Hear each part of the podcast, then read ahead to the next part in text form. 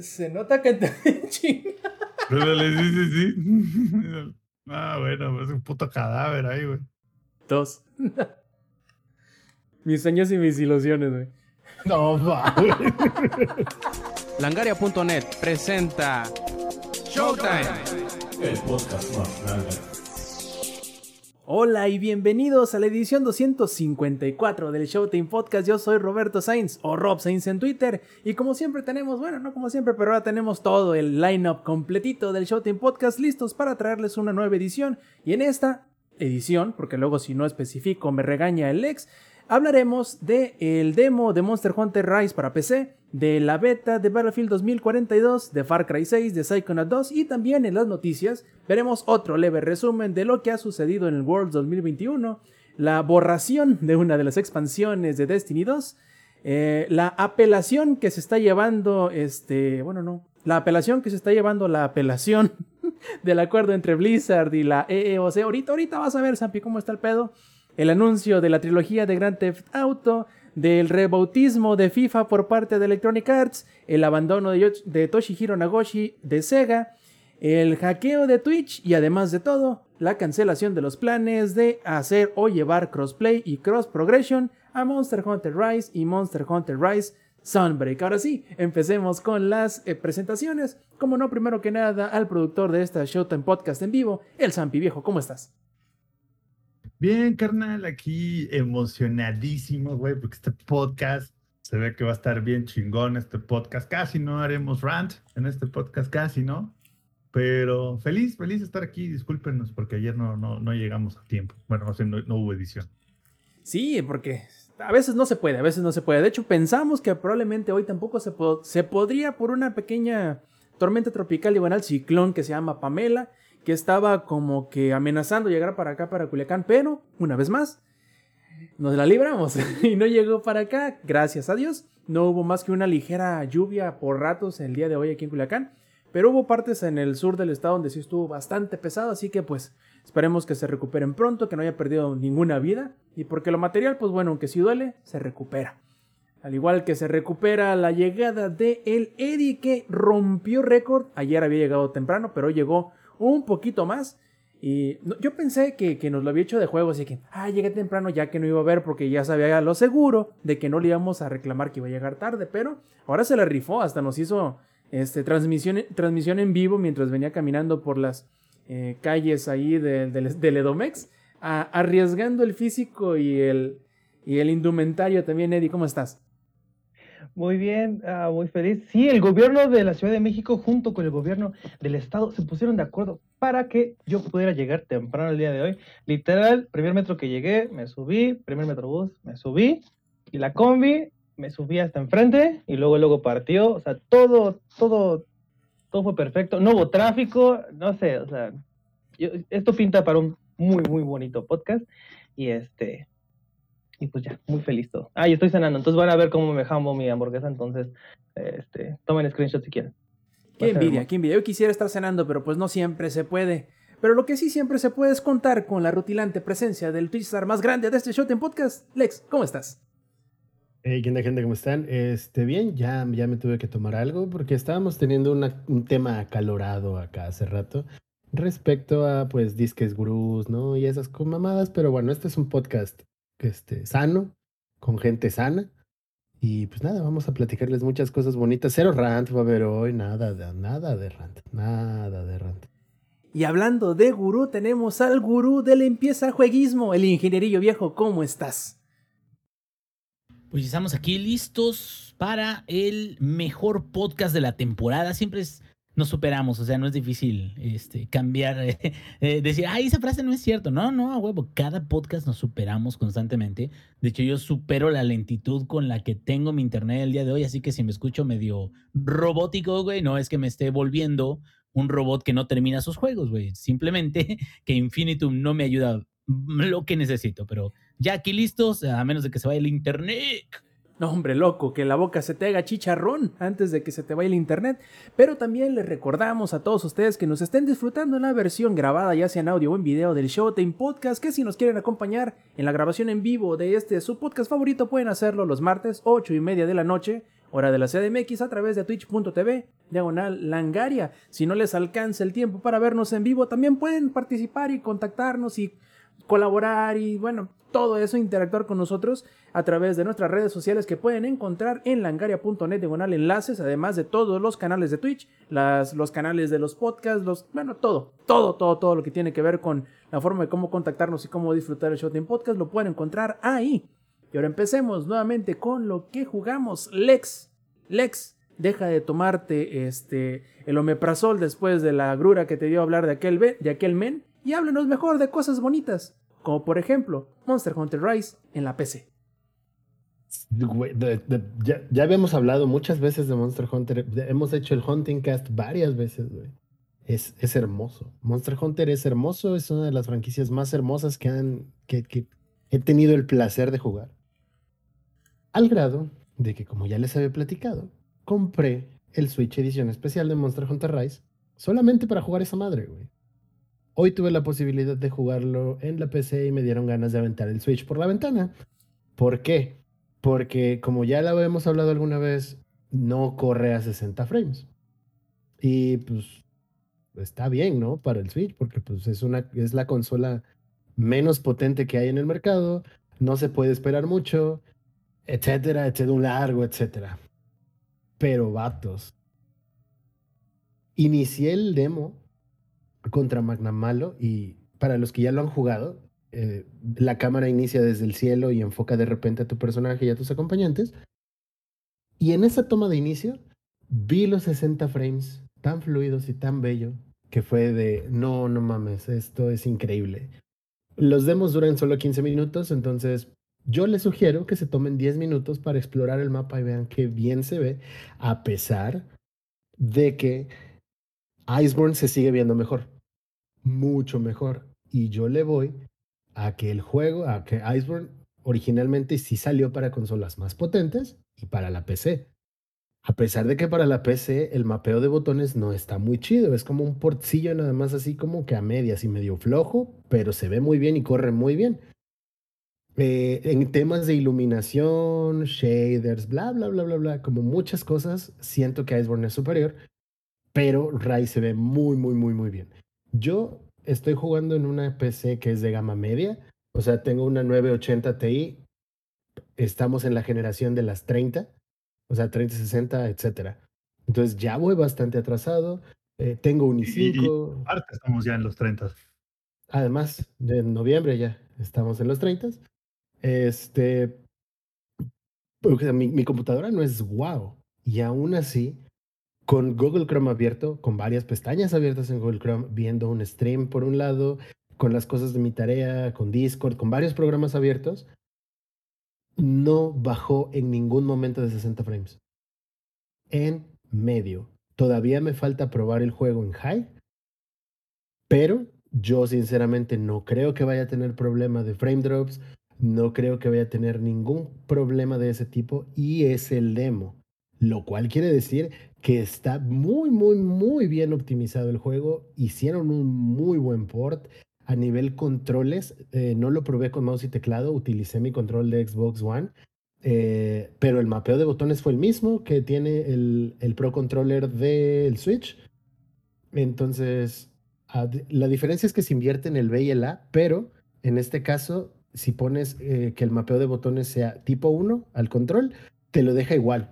Entonces, básicamente no, no tienes que cambiar nada, pues, aprietas los mismos botones. Eh, al inicio, el pre-podcast estábamos hablando con, con Rob sobre el tema de los inputs, porque al inicio, cuando salió Monster Hunter Rise, había problemas al momento de, de hacer los inputs, como que tenían un poco de delay. Dime, Rob. No, no había. Yo la última vez que jugué seguía perdiendo inputs, ¿eh? Creo que eso nunca se arregló. Yo lo dejé de sentir en las Dual Blades, ¿eh? O será también que ya tengo mucho tiempo sin jugar. Puede Puede ser, ser. pero la verdad yo sí lo notaba más porque también lo sentí con la con la espada, con la katana. Lo sentí más con el con el acordeón, bueno, con la cornamusa. Eh, porque pues por los por las canciones, pues como debías hacerlas, sí notaba Los más que tumbados. fallaba. sí notaba que, que fallaban mucho los inputs. Desconozco porque desconozco si tenía que ver porque no utilizaba los Joy-Cons, sino con un control de Bluetooth, puede ser. Pero aún así yo creo que el hecho de que tuviera problemas con el registro de los inputs no era tampoco era algo de todos los de todas las misiones, tampoco era que cada que presionara fallaran los inputs, pero sí era a veces notorio y cuando dependía de un de un botonazo el, el- el no morirte, creo que de repente sí como que afecta Es bastante. frustrante. Sí, afecta bastante porque cuando no falla todo bien, pero cuando falla, sobre todo en cacerías de rango alto, ya te, te matan, en pocas palabras. Y, y, sí era un problema, vaya, sí era un problema. No muy persistente, eh, no que afectara a todos, pero a final de cuentas, problema era. Ahora, aquí en el demo yo no tuve ese inconveniente de que me de que hicieran falta inputs. Yo siento que está muy bien, pero también tengo yo tengo como unos dos meses sin siquiera agarrar el Monster Hunter Rise. Este, entonces estoy pues oxidado, no lo he vuelto a calar y todo. Además de que yo ya tenía una build específica en el Rise con unas modificaciones para hacer ciertos ataques con ciertos botones que de entrada no lo tienes aquí. Entonces me apendejé un poquito al momento de combate, pero en general a nivel inputs, todo muy bien. Como les decía, me tomé mi tiempo, me tomé 10 minutos de los 15 que te da la cacería para recorrer el mapa, eh, para ver ciertos puntos altos, eh, cómo se ve eh, las texturas de las montañas, del pasto, la iluminación que también influye bastante, el reflejo en el agua, etcétera, etcétera. Y se ve muy bien. Ojo, no es como que, wow, cuánta diferencia hay con el Switch, porque lo estaba jugando en medium, pero sí se ve mejor. Y el simple hecho de que hubiera 60 frames fijos todo el tiempo y que nunca cayera de eso, lo vuelve muy, muy, muy superior. Oye, y les estoy Alex, diciendo, dime. ¿podríamos estar hablando de una conversión gráfica parecida a la de Dragon Quest 11? La versión especial. Porque si se acuerdan, eh, la versión S de Dragon Quest eh, 11 salió exclusivamente para Switch. Y cuando salió la versión S en computadoras, después de haber sacado una versión especial para PlayStation 4, para, para PC, eh, la versión S era tal cual una versión mejorada de la que salió para Switch. No, no tenía, digo, tampoco es de que se vea mal, pues, y, creo que a lo mejor es esa la sensación que tú tienes, que es, no es que se vea muy mal, no es que se vea peor. Correr en 60 frames por segundo es una chulada, güey. Pero si logras tener o, o observar una diferencia entre Iceborne y Rise, eh, precisamente es porque a lo mejor el desarrollo de Iceborne fue pensado con toda la potencia que le podía traer la, la PC o las consolas, ¿no? Y el desarrollo de, de Rise, pues fue iniciado en, en Switch, y ahora sí de que sube el papi lo más que puedas, pero incluso me imagino que la densidad de los efectos especiales de los mismos mapas no está tan, tan llena como lo podría estar eh, un mapa de Iceborne, ¿no? ¿Para qué le echan tantas ganas, pues? No, o sea, es- vamos a hacer lo que se vea lo más hermoso posible, pero no vamos a hacer una versión para PC. O sea, vamos nada más a mejorar lo que se pueda la versión de Switch.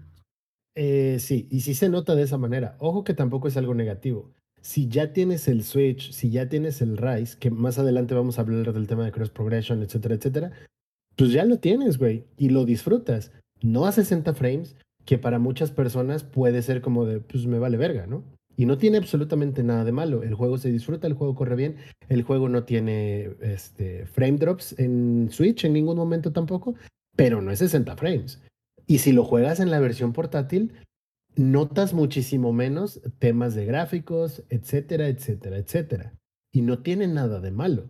Sin embargo, si lo juegas en tu PC, sí notas mucho improvement, sobre todo cuando eres un jugador que viene de consolas de nueva generación o que siempre ha tenido consolas poderosas o una PC, claro que lo vas a notar.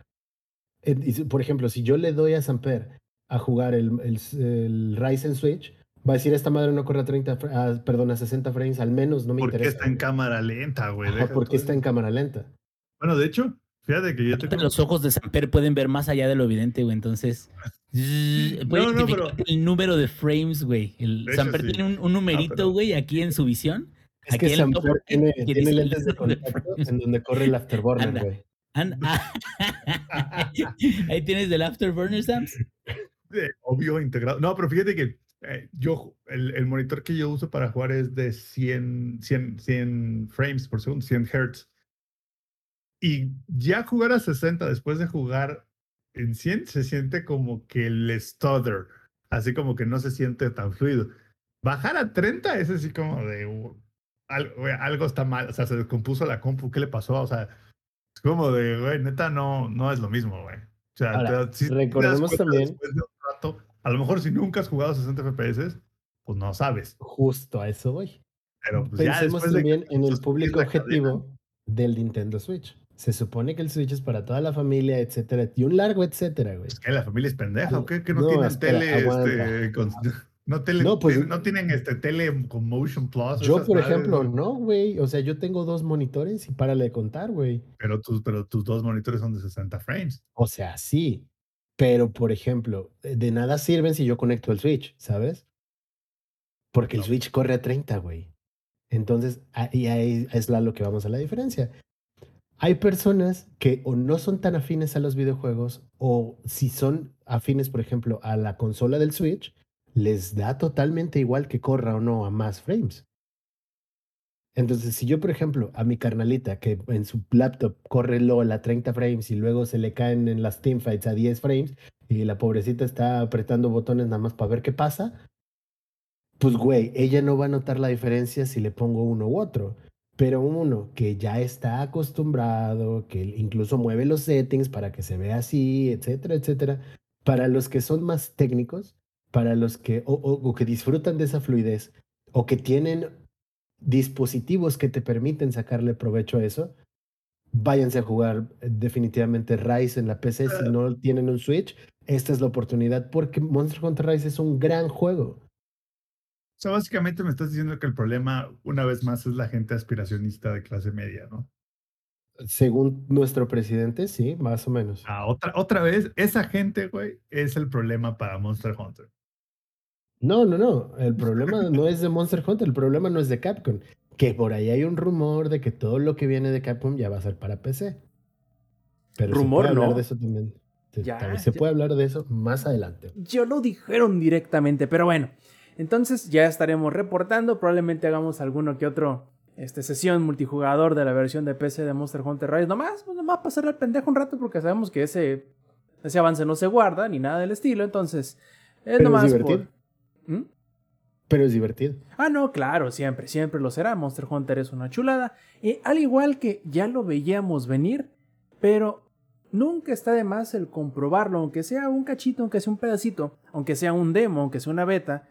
Pero Battlefield 2042 parece, parece, parece que sí es lo que, no lo que nos habían prometido, sino lo que esperábamos, ¿verdad, Eddie? Tú ya jugaste el, el pasado fin de semana, el beta técnico que hubo en el PlayStation 5 y... Dinos, a ver, adelante. Me, me pasó como a ti que estabas diciendo Battlefield 5, Battlefield 5 en vez de Battlefield 2042. Porque en verdad yo lo siento así, o sea, en verdad siento que es la secuela bien, bien, bien de Battlefield 4. Am, fue, un, fue, un, fue un dolor de huevos iniciar eh, la beta porque te pedía que hicieras la preventa y así de, pues, ¿qué no empezó hoy la beta abierta?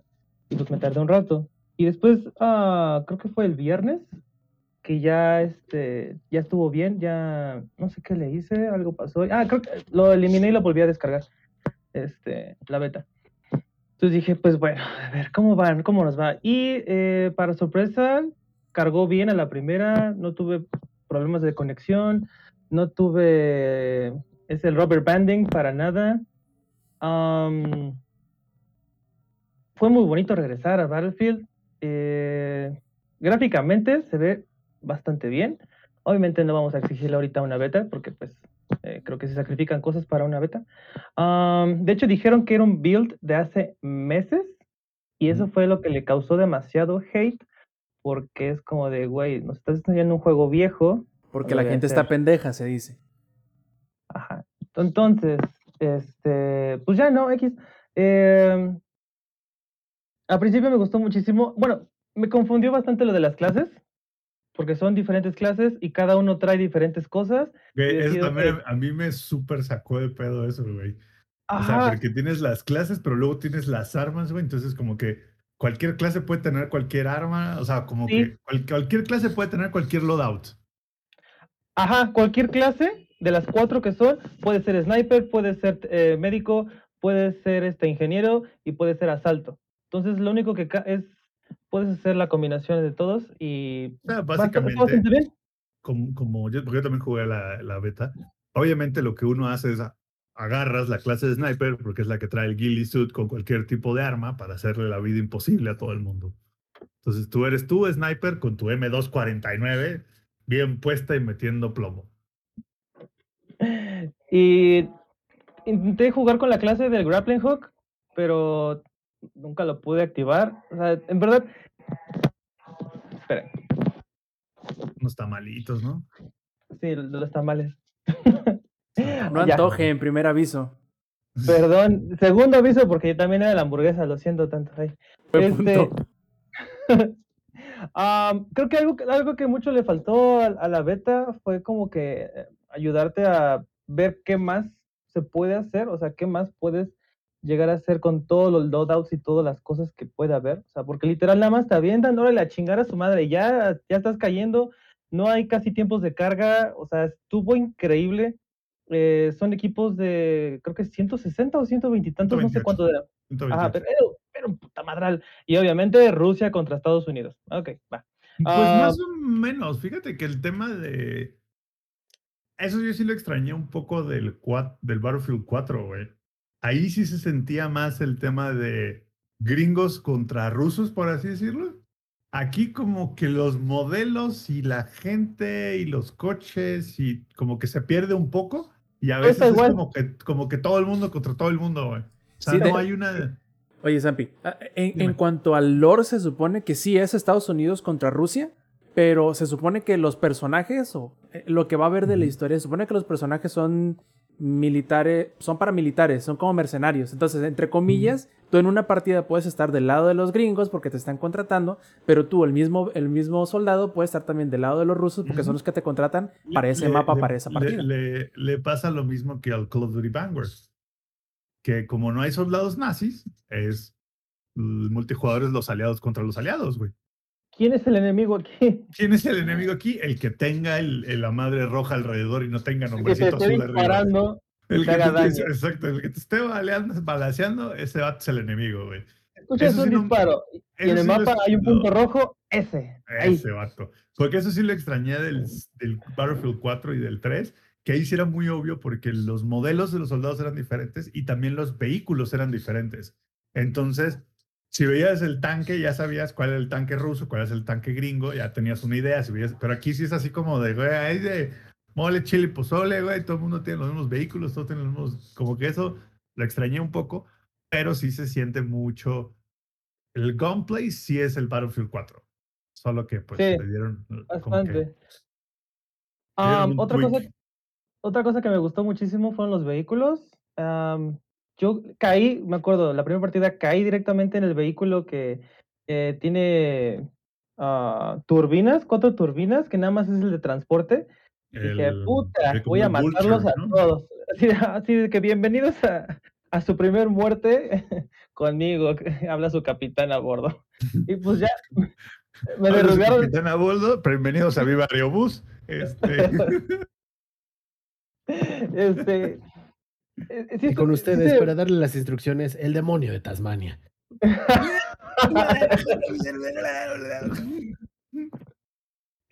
Como puedan ver a su derecha, ahí viene un misil directamente hacia- nosotros, entonces favor de agarrar sus paracaídas. Oye, y, es- y si ven hacia, hacia su derecha, verán cómo el terreno se acerca peligrosamente y rápidamente a nosotros que explota. Entonces, este, estuvo muy... es- ese fue el vehículo que menos me gustó porque literal no puedes hacer nada. Este, pero obviamente si tienes a tu equipo, es- esos vehículos son para tu squad, o sea, es para que tengas a los dos en la torreta, a los que van a hacer deploy ya sea en una zona high ground, para andar flanqueando, flanqueando, lo que sea. Después ya me metí a los helicópteros y verga que casi me mato tres veces.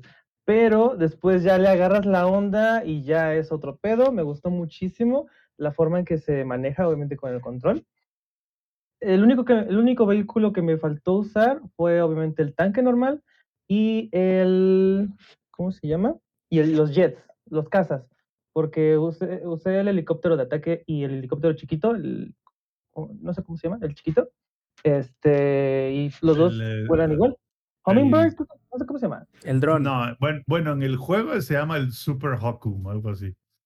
Sí tiene unos nombres ya bien, este... Ya, como que, pero sí, eh, Little Bird te refieres tú. Ándale, ándale, ese, el Little Bird. Como es como un Little Bird, pero, pero con nombre más chido para que se vea Ajá. futurista. Am, y todo muy bien.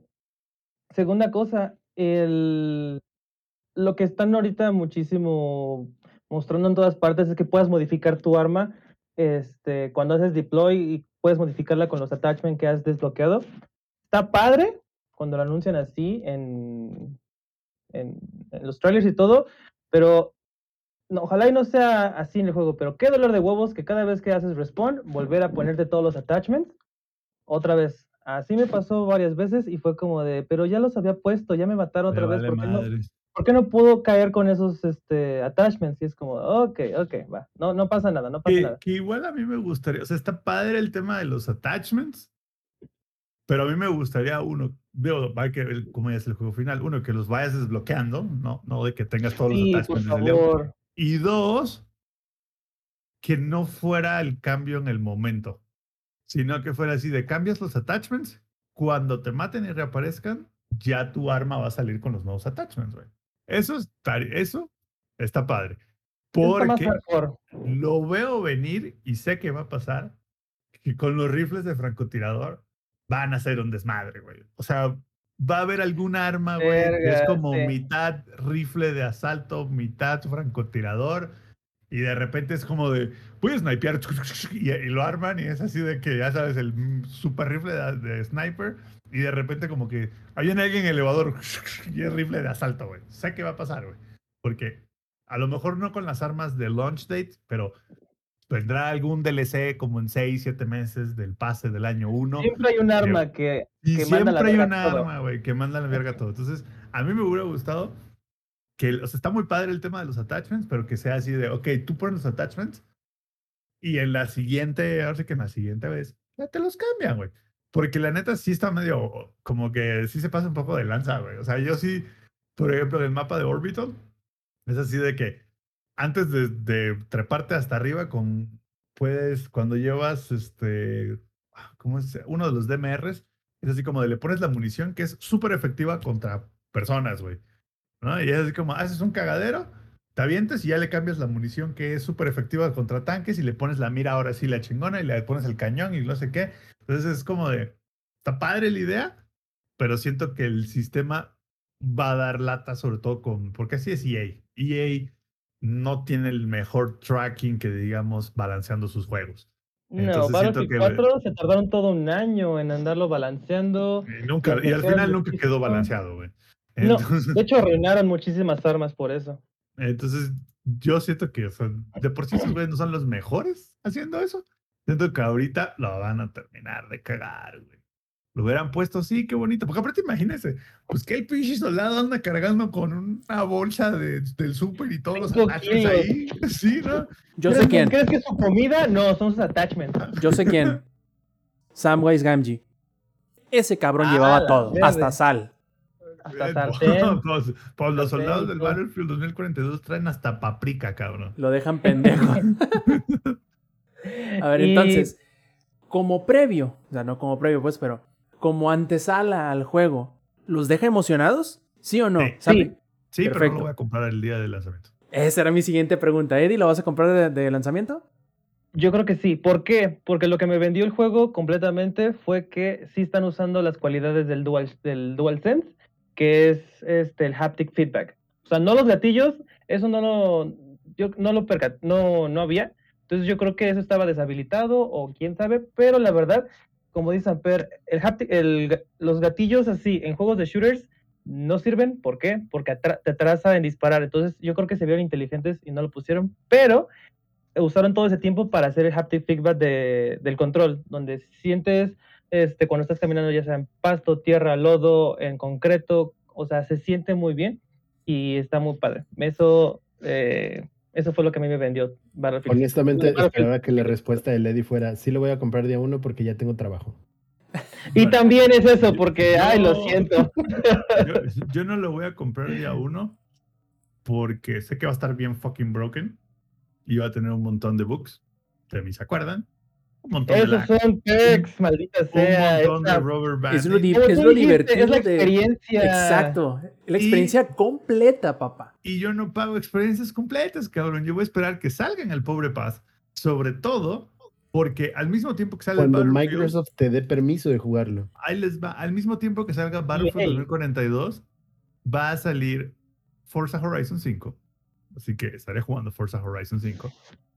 Y cuando ya termine Forza Horizon 5, que lo probablemente me tardo como un mes acabando los Forza Horizon, va a salir Halo Infinite. Entonces, la neta, la neta, no lo voy a comprar porque ni lo voy a jugar, güey. O sea, está muy chido, sí, pero no es un juego que vaya a jugar ahorita porque ahí ya tengo yo, ya hice mi backlog de juegos para el fin de año. Y la neta, sí está muy chido el Battlefield 2042, pero no tapa los. Pero viene 400 Halo, va. Oye, exacto, no oye, tapa los Zampi. 1400 varos. güey. Tú no tienes backlog, tú hiciste un frontlog, es al revés. Ah, papera. Porque de backlog, ¿verdad, Porque ingeniero? na- na- nada más empiezo a trabajar en demand planning y vean nada más, güey. Ya estamos, estamos planeando hasta los juegos de aquí a fin de año. Bueno, Sí, pero a por esa huevo. razón, no porque sea mal juego. Y entonces para Q4 tenemos previsto. pa- Q4, güey, vamos a empezar mes uno con fuerza. No, este, a ver, no, no lo voy a comprar el día Y uno. elige no, haciendo delay para su backlog hasta el Sí, A 2023. la verga, luego. O sea, no, no, no lo voy a comprar día uno porque piensa que sea mal juego. Simplemente no lo voy a comprar día uno porque siento que es un juego que no necesito ahorita. Que probablemente cuando me aburra de Halo Infinite, como siete meses después de que salga, ya estará en el Game Pass, güey, el Battlefield 2042. Y yo lo que le quiero preguntar a Lady, porque es algo que es más probable que Lady lo haya ah, experimentado, es primero, ¿lo jugaste Eddie con audífonos? ¿Qué crees? No pude. Hijo, no, pedo.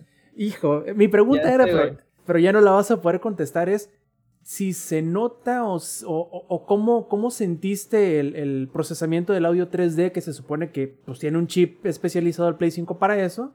Y me imagino yo que DICE le metió ganas en eso también porque si en algo se distingue DICE con otros desarrolladores de juegos de disparo es en la en lo bien audio. que se, sí, en lo bien que se escuchan las armas, en lo inmersivo o envolvente que es entre comillas el conflicto, pues que escuchas los, los disparos por todos lados, los, la gente corriendo, etcétera, etcétera, pero pues bueno, Eddie, por desgracia no pudiste sentirlo con los audífonos, pero aún así se supone que el, uno de los últimos firmwares lo puso también para que fuera entre comillas simulado en las bocinas, ya sea del- de las televisiones o en las barritas de sonido. ¿Alcanzaste a escuchar algo? ¿Sentías que la, el sonido venía de arriba y de abajo, de atrás y de adelante, algo así? Sí, eso sí te lo. Yo, como lo jugué en la mañana, entonces no había nada de ruido. Entonces eh, estaba dormido. no. Sí, todos, todos estaban dormidos y los despertó mi pinche tercera guerra mundial cuarto. este, la verdad sí lo sentí y obviamente uniéndolo con el con lo del DualSense, pues luego luego percatas dónde está el desmadre. O sea, e- es cuando no tienes que ver el mapa para saber dónde vienen los putazos. ¿Me explico? Y eso es lo que me gusta muchísimo.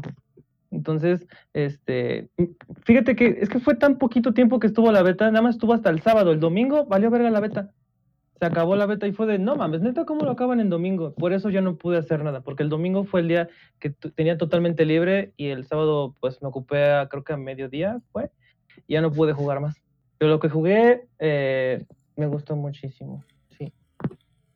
Acá nos preguntan en el chat y es un buen momento para recordarles que si quieren participar con nosotros en vivo en el Showtime Podcast pueden hacerlo los martes 8 y media de la noche hora de la CDMX a través de twitch.tv de una Langare nos preguntan, ¿ya hablaron de Dread? De Metroid Dread obviamente y por desgracia no lo hemos jugado pero cuando lo hagamos sin duda vamos a platicar de él, de lo que sí podemos platicar. ¿Eh? Es mi juego para mi cumpleaños. Oh, mira, ahí está. Perfecto. Unas dos, tres semanas más ya estaremos hablando de él y, y también de Metroid Dread. Y voy a agarrar rápidamente porque hemos tenido como que muchas semanas en donde lo hemos ido aplazando y aplazando y aplazando. Quiero hablarles un poquitín de Psychonauts 2. Ya tiene bastante que salió el juego, pero también le hice reseña y además de todo, me gustó muchísimo. ¿Alguno ha jugado alguno de los anteriores Psychonauts? Porque son como tres juegos, yo creo, de Psychonauts que salieron. Eh, Eddie, no sé. Ingenierillo, ¿alguno de ustedes jugó alguno de los Psychonauts? Asumo que no, en ese silencio. Bueno, vamos. Psychonauts 2 en específico se siente mucho como un Psychonauts parte 2 más que una secuela.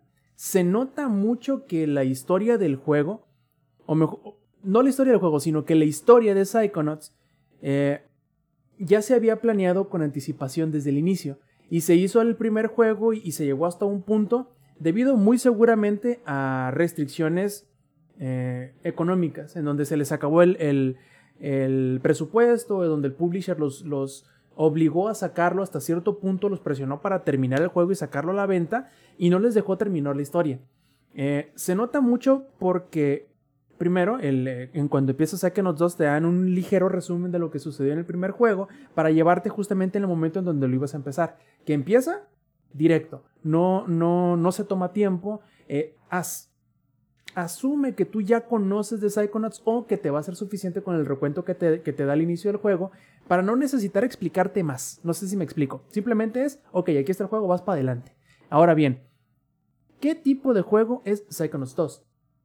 Psychonauts 2, al igual que el 1, es un juego muy similar a qué hubiese sido si traes a un entorno un poquito más moderno un juego del estilo de Banjo Kazooie. Es un juego de plataformas en 3D con colectatón, como le llaman, que hay un montón de cositas esparcidas por el, por el mapa que tú deberás coleccionar para, entre comillas, pues tener todas las coleccionables, ¿no? Que era como que el objetivo de, de, de Banjo Kazooie, por ejemplo.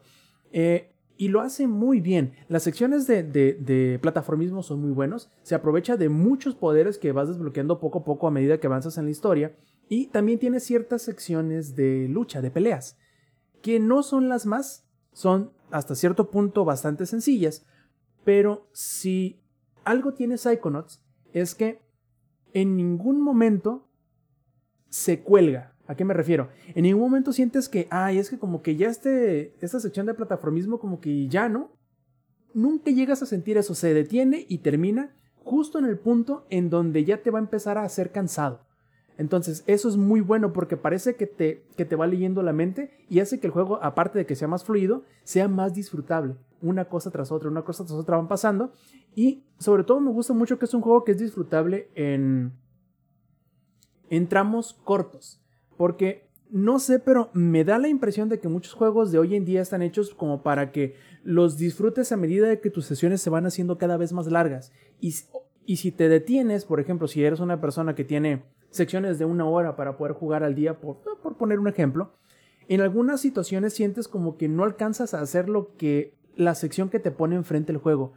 Por poner un ejemplo, un RPG, si juegas una hora, a lo mejor una hora no te es suficiente para explorar un calabozo y además derrotar al jefe, que sería como que eh, la sección que te pone, ¿no? Así, ok, juega esta sección y es esto nada más. Y vas a terminar ese pedazo, vas a avanzar en la historia y te vas a sentir hasta cierto punto eh, pues realizado, ¿no? Vas a sentir que hiciste algo, no, no vas a sentir que te quedaste a medias. Y justamente eso pasa con, con, con Psychonauts, en el sentido de que juegas una hora, juegas 45 minutos, terminas una sección de, de, de uno de las, eh, de las mentes o de los cerebros de los personajes de la historia y te sientes realizado. Y son secciones cortitas, sientes que hiciste algo, sobre todo porque cada sección que tú pasas, además de es una parte de desarrollo de personaje, obviamente del personaje en el que estás, porque, devolviéndome un poquito, los escenarios del juego, a excepción del hub o del mundo central, son todas cosas que suceden dentro de los cerebros de los personajes de la historia que estás experimentando. Entonces, a medida de que vas avanzando en la historia, vas explorando diferentes partes del cerebro de la personalidad de los personajes que te acompañan en la historia y los vas entendiendo mejor vas entendiendo por qué hacen ciertas cosas, por qué se comportan así o por qué hicieron cosas en el pasado que son parte de la historia, que muchos podrían decir que a lo mejor no tiene mucho sentido antes de explorar eso. O eh, vas encontrando los motivos de por qué sucedieron ciertas cosas en el pasado y por lo tanto están sucediendo otras cosas en el presente. Y es muy interesante y muy inteligente porque al mismo tiempo te hacen encariñarte con los personajes, te hacen eh, interesarte en la historia y además es divertido cada uno de los, de los cerebros porque cada mundo es diferente gráficamente, es diferente en alguna de las mecánicas, por ejemplo lo de los jefes, y, este, y la música es diferente. Está muy, muy, muy, muy divertido, la verdad. Me gusta mucho la forma en cómo exploran ciertos temas que a lo mejor podrían ser eh, entre que problemáticos para algunos porque se tienen que tomar, se, se tienen que tocar con cierta sensibilidad, con cierto cuidado, diría yo. Y también es muy sencillo caer en el cansancio de tocar esos temas. ¿A qué me refiero? Problemas de ansiedad, de, ciertos este, tipos de depresiones, de ciertos tipos de, de adicciones, de ciertos tipos de eh, obsesividad o compulsividad, o sea, todos esos tipos de problemas eh, psicológicos y mentales que si no los tocas con la delicadeza necesaria o con la mesura necesaria, puedes llegar a uno de esos dos extremos que no son buenos, que es el ser este, irrespetuosos para las personas que padecen este tipo de, de, enfermedades o de síndromes, etcétera, etcétera. O puedes caer en el cansancio para aquellos que no los padecen y no los entienden y sienten que a lo mejor solamente les estás eh, obligando a consumir o a, querer hacerlos entender de manera forzada. Entonces llega en ese balance medio en donde no es ni de un lado ni por el otro y se disfruta perfecto. Ahora, lo único que medio me saca de onda de Psychonauts 2 es el hecho de que termina. ¿A qué me refiero? Termina en Psychonauts 2 y ahí acaba la historia. Ya no va a haber necesidad de un tercer juego, que en realidad sí lo hay, ¿no? Eh, de Psychonauts 1, luego salió después un juego en realidad virtual que se llamaba Rumbles of Ruin, que de hecho es parte nuevamente de la trama de la historia, son cosas que suceden, es canon, es importante, y lo tocan y lo toman y lo, y lo, lo explican y lo exploran, en esta segunda parte.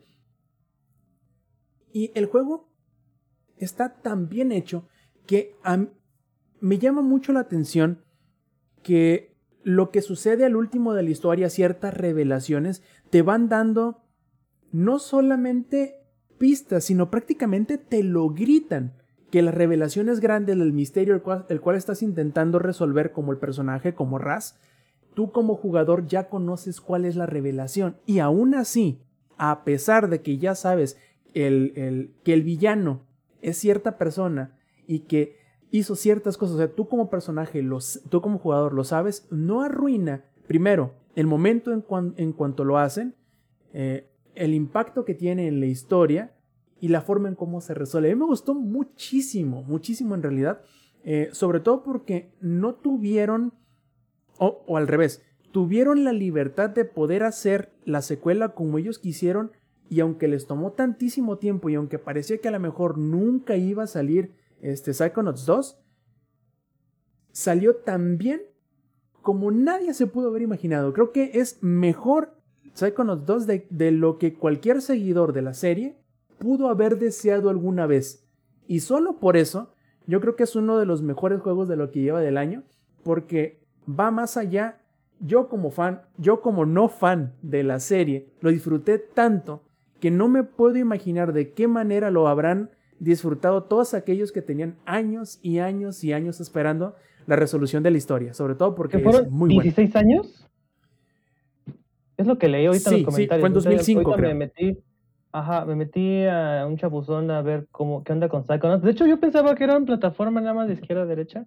No, o sea, tiene, tiene partes de izquierda a derecha, pero es en 3D. Y tiene arenas de batalla, tiene puzzles, tiene ciertos... Eh, tiene tantísimas cosas, está súper divertido, la verdad.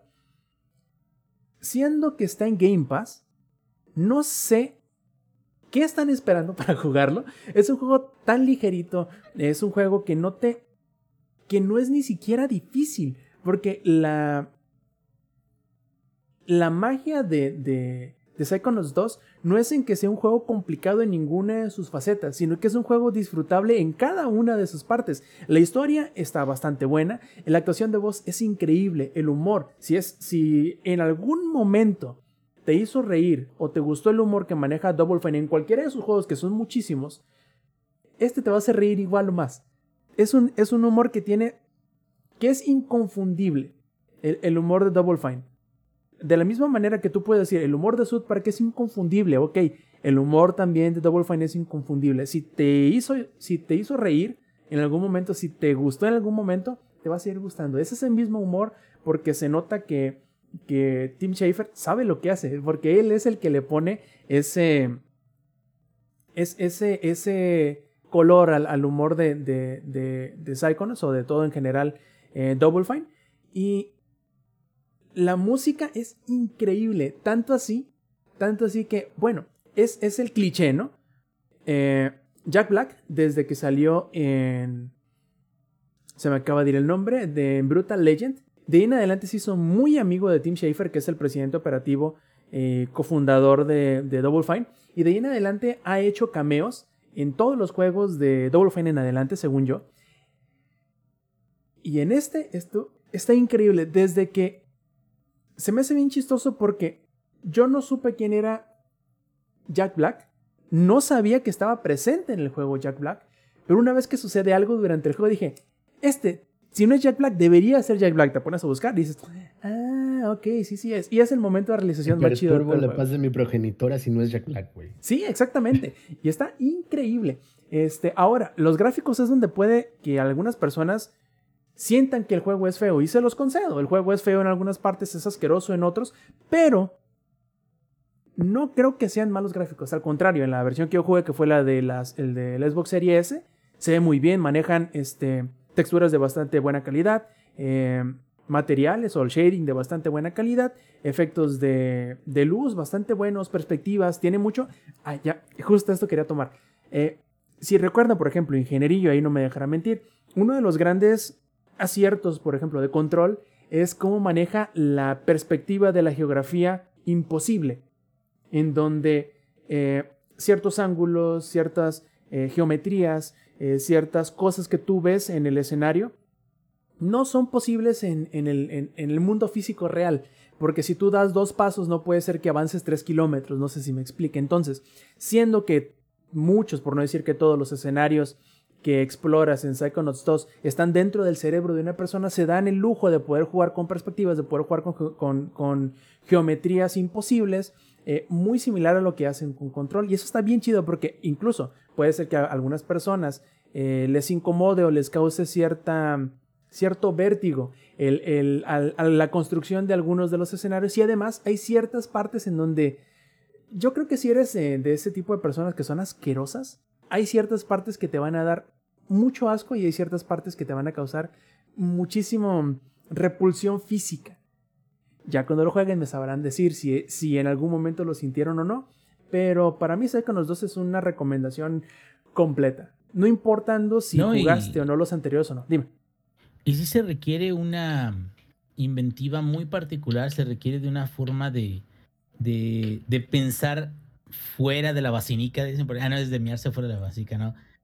Requiere de, de una forma muy particular de, de no nada más pensar cómo vas a plasmar eso en un videojuego, sino el videojuego te provoca esa sensación extraña de, güey, es que así esto no debería de ser, pero de todas formas lo estoy viendo o estoy viviendo de que, como dices tú, doy dos pasos para adelante, pero en realidad estoy retrocediendo o cosas así, o, o este, estoy bajando, pero en realidad el, el personaje está cada vez más arriba. Sea, cosas de ese tipo, creo que sí, sí es un mérito muy cabrón, güey. Y ahorita ya, yo la verdad otras uno mm, lo jugué muy poquitito y, y, y no le di la oportunidad que debía tener. Pero este, sí he escuchado bastantes cosas buenas de este otro, ¿eh? entonces igual y vale la pena darle desde el primero porque pues la historia es este, completa, ¿no? De, de, o sea, abarca tanto el primero como el segundo y dices que un adicional.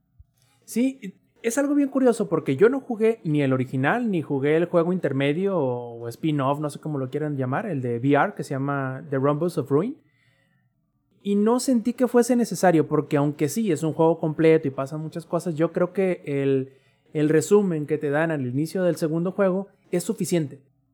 Y se, digo, se nota que hicieron la, el, el- el arco de la historia, los detalles ya lo tenían hechos, solamente que no les alcanzó en el primer juego por motivo A o B en hacerlo todo completo. Pero no me extrañaría e incluso me gustaría el hecho de que hicieran algún tipo de remake del, del, primero, incluyendo, entre comillas, la expansión del juego VR, eh, utilizando el motor del 2. No sé si por temas de licencia y de publishing y todo eso les sea posible, pero estaría chido, la verdad, como para tener todo, todo toda la historia completa en juegos este, ya contemporáneos, porque pues sí, un juego de hace 16 años, digamos que se le va a notar muchísimo, muchísimo la edad, sobre todo cuando son este tipo de, de, juegos. No es por demeritar, por ejemplo, juegos como Banjo Kazooie o como eh, Donkey Kong eh, 3D, no me acuerdo cómo se llamaba el de 64, que son, que son buenos juegos, pero creo que de cierta manera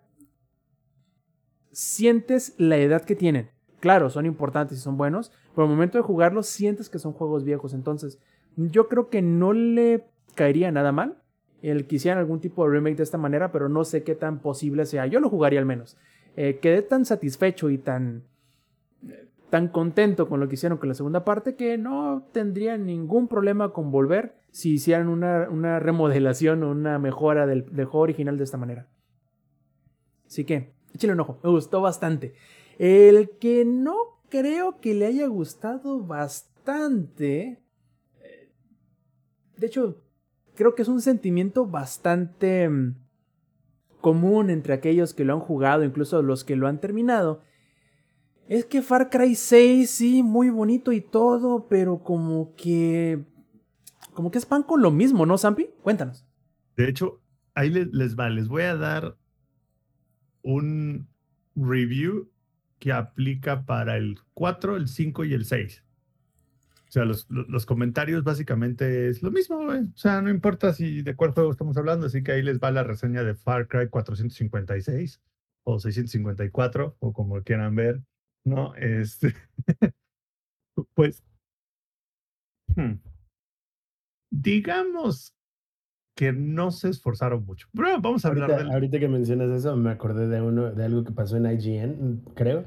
Era como de ¿Por qué copiaste y pegaste la reseña de la versión anterior del juego? Porque es lo mismo. Es que creo que fue. FIFA 17 o 16 Ajá. para Wii U. Creo que sí. Bueno, para cualquier plataforma, ¿no? Ajá. Que fue la misma reseña que hizo el Samper para Fórmula para... 1 2020 y 2021.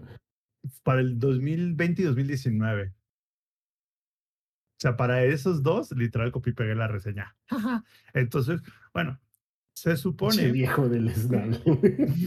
pues es que no, no había razón para no hacerlo, güey. Entonces, Cry 6, la flamante y brillante nueva entrega de Ubisoft, ¿no? O sea, basada en Cuba, con un, este, vamos a hacer este, un juego que socialmente critique, ¿no? A, a, a, la política y que critica el comunismo. No, la verdad no, o sea, es un juego bien pendejo. El tema de, digamos que el setting de la dictadura y el setting del villano y así, es el, es, trata de, de generar ruido socialmente, pero termina cayendo flat, güey. O sea, porque las, ¿qué pasa? Hay tantas misiones, tantas, tantas misiones de grind entre que avance, entre los avances de la historia, que se diluye todo el efecto revolucionario y todo el efecto de la historia entre, ok, ya avancé, ya conocí al, este, a este nuevo personaje, ya avancé la historia un poquito, ahora tengo que hacer 18 misiones de grindeo antes de que pueda avanzar otro poquito la historia. Entonces, como que ese grind entre misión y misión, la neta, como que pues te da mucha hueva, güey. No, mucha hueva, güey. Entonces, ¿qué hicieron nuevo? Peleas de gallos, güey. Sí. Exacto, peleas de gallos. Güey. Pusieron un cocodrilo, güey. Exacto, un perrito con silla de un ruedas. cocodrilo, pero... Un perrito, güey. Un perrito. Un perrito, este, salchicha. No, espérame, ¿cómo se llama el perrito? Este... El, el, el gallo se llama chicharrón. El cocodrilo se llama, este... Amigo, creo que se llama... Guapo, Y se llama... latino, Guapo. Guapo Qué se nombre llama tan el latino. Y no, ¿cómo se llamaba el perrito? Chicharrón y guapo, güey. Chorizo. O sea, para que no le quede. Estoy que, puta madre. Y no los estoy albureando, ¿eh? Chorizo. para O que no le quede literal- duda, güey, a la gente de que son latinos ya. O sea, no van a creer que que no son le perritos alemanes Que no- o o sea, que no le gallo duda, güey. finlandés. No, No, deja de eso, güey. ¿Cómo podemos saber qué Aparte pasa en Cuba? criollo. Nadie de este panel podría Nadie, decirnos Nadie. cómo luce Cuba, güey. Aparte, ¿sabes qué me desespera, De güey? hecho, Samper trae todo aquí. ah, no, no es cierto. No, ¿sabes qué, qué sí me desespera un poco? Y eso es un gran punto. Se supone que el setting es en Yara o Cuba, o una isla muy similar a Cuba. y todo el mundo habla inglés. Y cuando todos, es una isla de habla hispana en las cuales todo el mundo habla inglés. Lo más cagado, Sampi, lo más cagado de eso es de que cada que pueden meten una frasecilla en español claro, para, claro, entonces uy, es qué como- latinos. güey". es como, son como cholos, güey. O sea, de repente es como, hey, mijo. Entonces, como, pero cholo mal, mal plan, güey. O sea, cholo feo, güey. Cholo, este, NBCs en los 90, güey. O sea, neta, u- u- un cholo muy gringo, güey. O sea, un cholo visto desde la perspectiva O sea, gringa, güey. estás, estás insinuando que sangre por sangre está fea. horrible, güey. O sea, entonces, no, o sea, ¿Te que quieres voy- morir no, ese? No, no podemos seguir siendo amigos, güey. No, no, no, no. Friendship no, no, me- over. No, me, me refiero a que está, está horrible el juego, pues, porque, te digo, es el setting de esta isla caribeña exótica en las que según hay letreros escritos de abajo el dictador, pero todo el mundo habla inglés y de vez en cuando clavan la frase en español, lo cual es horrible, güey, porque es súper cringy, güey, o sea, súper, porque aparte se consiguieron como que las peores líneas, las peores voice acts, y cuando dices, bueno, ok, voy a poner el juego en español, para ver si eso soluciona un poco el tema. Cristo Padre Redentor, güey. O sea, se contrataron a. Literal, fueron ahí al metro y vieron a cinco güeyes y dijeron, ¿sabes leer? Sí, vente para acá. Entonces, lo- el voiceover en español está horrible. O sea, tienen cero, cero, cero No puede emoción. ser peor que el doblaje de Cero. Tokyo Revengers en Crunchyroll, güey. O sea, no lo he visto, pero, o sea, no, a, lo no que te voy, pierdes de nada, güey. a, a lo que voy es que. ¿Hablan como literal- cholillos? No, güey. el- luego, luego te paso, luego te- les, les paso un, un video de cómo suena Tokyo Revengers en español y es. Perdieron la grabaron oportunidad. Güey, pero bueno. Para los que están en la versión en vivo podrán observar esto, pero así grabaron el voiceover en español de Far Cry 6. Hola, este es el guion. Sí, me llamo Manuel. Ajá, claro que sí. Triunfemos por la revolución.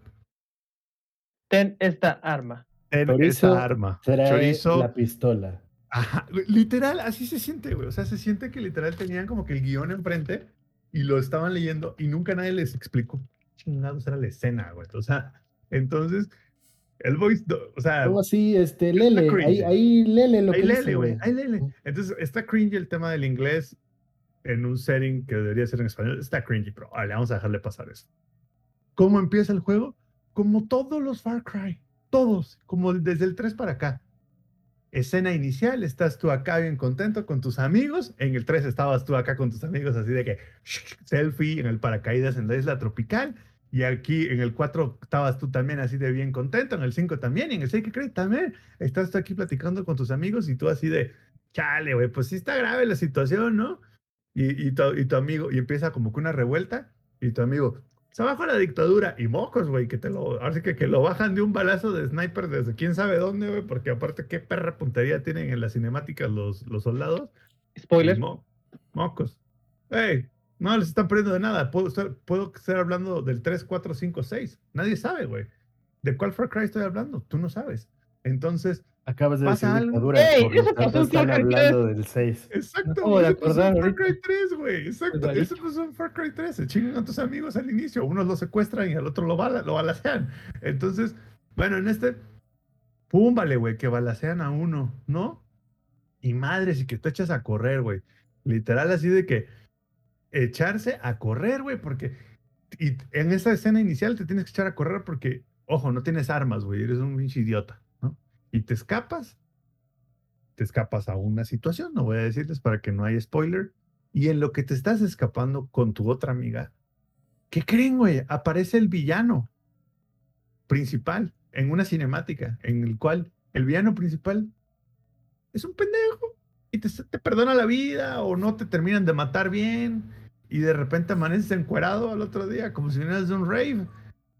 Y órale, empieza Pero tu quest. es del Far Cry o- 5, güey. Te equivocaste. de Y juego, del güey. 4 y del 3, güey. ¿Y qué crees? Y ¿Sí le dieron empieza. el, el código correcto? Sí, te dieron.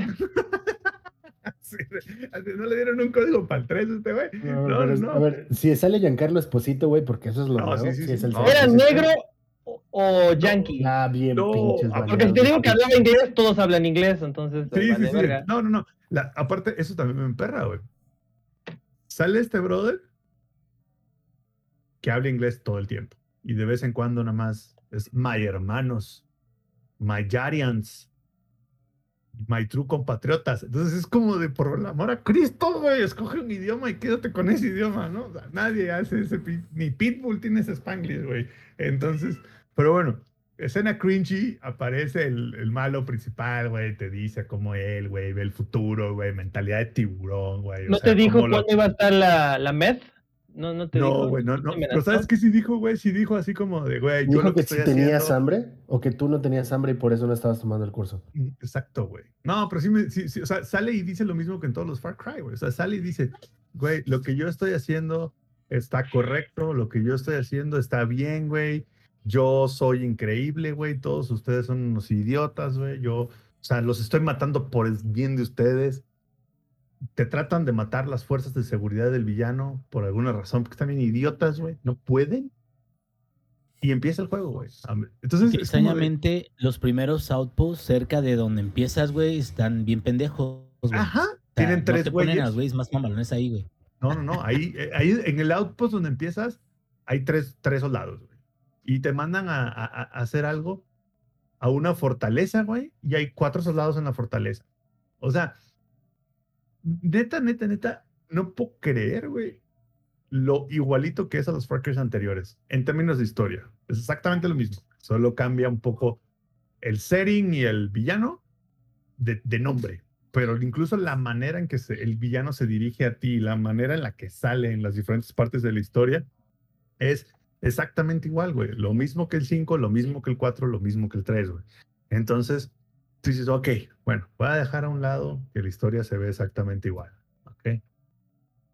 ¿Qué pasa en el, con, con las armas? Pues son las mismas armas, güey. Literal son las mismas armas, los mismos coches, ah, igual crafteas, eh, igual recoges hierbitas, igual matas animales y crafteas este, las pieles de los animales.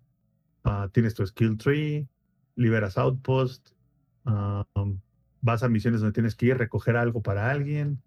ah, Pregunta. Cuando haces tu skill tree, cuando le pones los, eh, cuando pues, pones tus puntos y eso, ¿te salen tatuajes? No, no, fíjate que aquí ya no. En este ya no. Creo que más bien aquí, más que tatuajes, es como que te van poniendo canciones revolucionarias, algo así. Lo cambiaron un poquito. Ca- canciones chilenas, ¿no? Con eso. Normalmente No, son no. O sea, a, a lo que voy es que. Y, el punto es, a ver, yo creo que si nunca has jugado ningún Far Cry, pues te va a ser buen juego. Claro.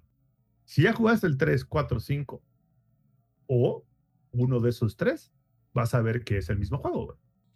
Literalmente es el mismo juego en un mapa nuevo. Se juega igual, se hace lo mismo, tienen las mismas misiones, pero con diferentes personajes. Tus personajes Incluso creo yo que hasta reciclan un poco del guion de otros juegos porque es como de, como que esta misión ya la hice antes, güey. ¿No? O sea, como que dices, cabrón, o sea, como que sí, ¿no? O sea, como que ya había hecho esto, por donde vas, tu primer misión es reunirte con la fuerza en contra del gobierno opresor. Ok, esto ya lo hicimos en el 5, en el 4 y en el, bueno, en el 3 no había gobierno como tal, pero contra la guerrilla que by the way, explotan el término guerrilla como no tienen idea.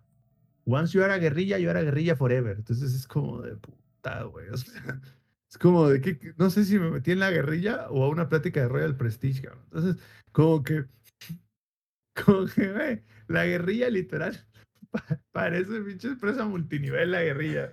Estás en mute, Rob. No, ya no. Es que me reí, no, pero no he dicho nada. Y yo nomás iba a decir que aparecen este Crypto Bros. Sí, sí, sí. O sea, neta, es así como de, güey. Se estaba riendo de un meme que compartió, güey, realmente. E- Entonces, la, la- la verdad es que es así como, güey, ¿por qué otra vez es lo mismo, de lo mismo, de lo mismo? Las misiones en el mismo orden. Primero te aparece el villano, te mandan a la mierda, te reúnes con la guerrilla. La guerrilla te manda a conocer a los cuatro o cinco personajes secundarios, pero medio principales que te van a ir ayudando. Y cada misión que vas haciendo con ellos te va desbloqueando un tipo de misión más. que tienes que hacer 40 veces cada una.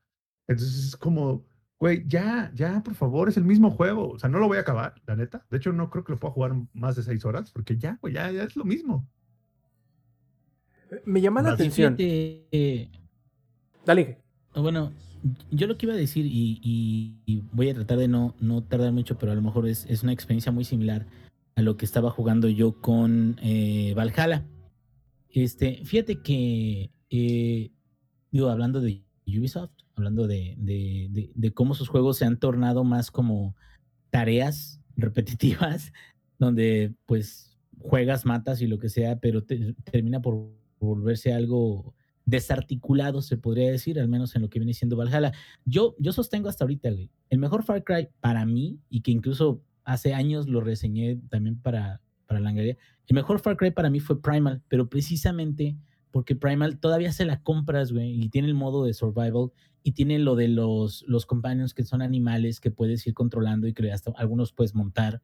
O sea, como que todas esas cosas como las que habían construido el Far Cry Primal en ese entonces, como que hacían sentido, ¿no? O sea, como que te quedes, ah, bueno, pues es que soy una tribu y tengo que expandir mi zona, órale, güey. Pero lo de los guerrilleros, lo de New Dawn, lo de los villanos que son muy malditos y, puta, qué psicópatas son, güey, que quieren superar a Vaz y que nadie lo ha podido hacer, güey. O sea, eso ya está de la verga, cabrón. O- y, y- y algo que me pasó con Valhalla este fin de semana es que de- yo sí voy a tratar de terminarlo porque me quedo, pues, oh, güey, para algo lo tengo ahí, ¿verdad?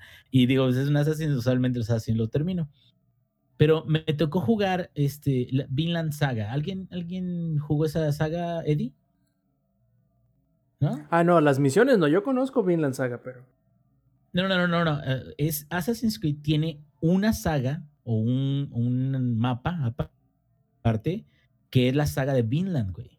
Que es sea, digo, para aquellos que no sepan, Vinland era la forma en la que los, los nórdicos, eh, cerca del año 1000, por ahí 900, este, le llegaron a, a decir, mencionar a unas tierras muy lejanas que supuestamente representan eh, Canadá. Este, América, pues, o sea, cómo habían llegado hasta ahí, pero ¿Qué- que era como de bueno, muy pocas gentes podían viajar. No, no, no, está un poquito más al sur.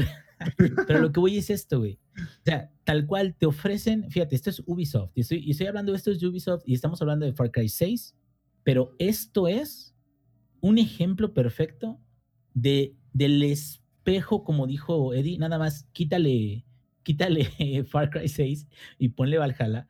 De, de por qué están tomando este rumbo, el cual yo no entiendo. Por... Es más, güey, yo respeto más fuera de los bugs y fuera de lo que sea, respeto muchísimo más el storytelling de Cyberpunk. Claro, Cyberpunk se quedó muy atrás de nuestras expectativas, pero al menos trataron de hacer algunas historias que sean coherentes. Claro, Exacto, es muy que superior. quest que tengas razón de hacer la quest, güey. Exacto, que, haya la algo quest- que te mueva, güey. Que, no sea hacer la quest para- Para darte 100 más de recursos, Otros 20 outposts, güey. otros 20, outposts. fortalezas. güey. Es así de que ahí te va, güey. Entonces, quieres desbloquear, este, no sé, tal attachment, son 300 de recurso. ¿Quieres recursos? Desbloquea outpost. Y- pero ahí te, ahí te va. Y fíjate, también maneja lo de recursos este Valhalla. Pero lo que voy es esto. ¿Eso fue lo más tonto? O, ¿cómo se dice? Sin, bueno, ta- tal cual, sin propósito. Que pudieron haber hecho en Valhalla. Porque si de por sí el juego ya es grande. Tiene una, una saga o tiene un, un mapa particular para este, lo de los dioses nórdicos, güey. Tiene un mapa particular para Inglaterra, tiene un mapa particular para Irlanda, tiene un mapa del último DLC de Francia, tiene un mapa para Noruega también.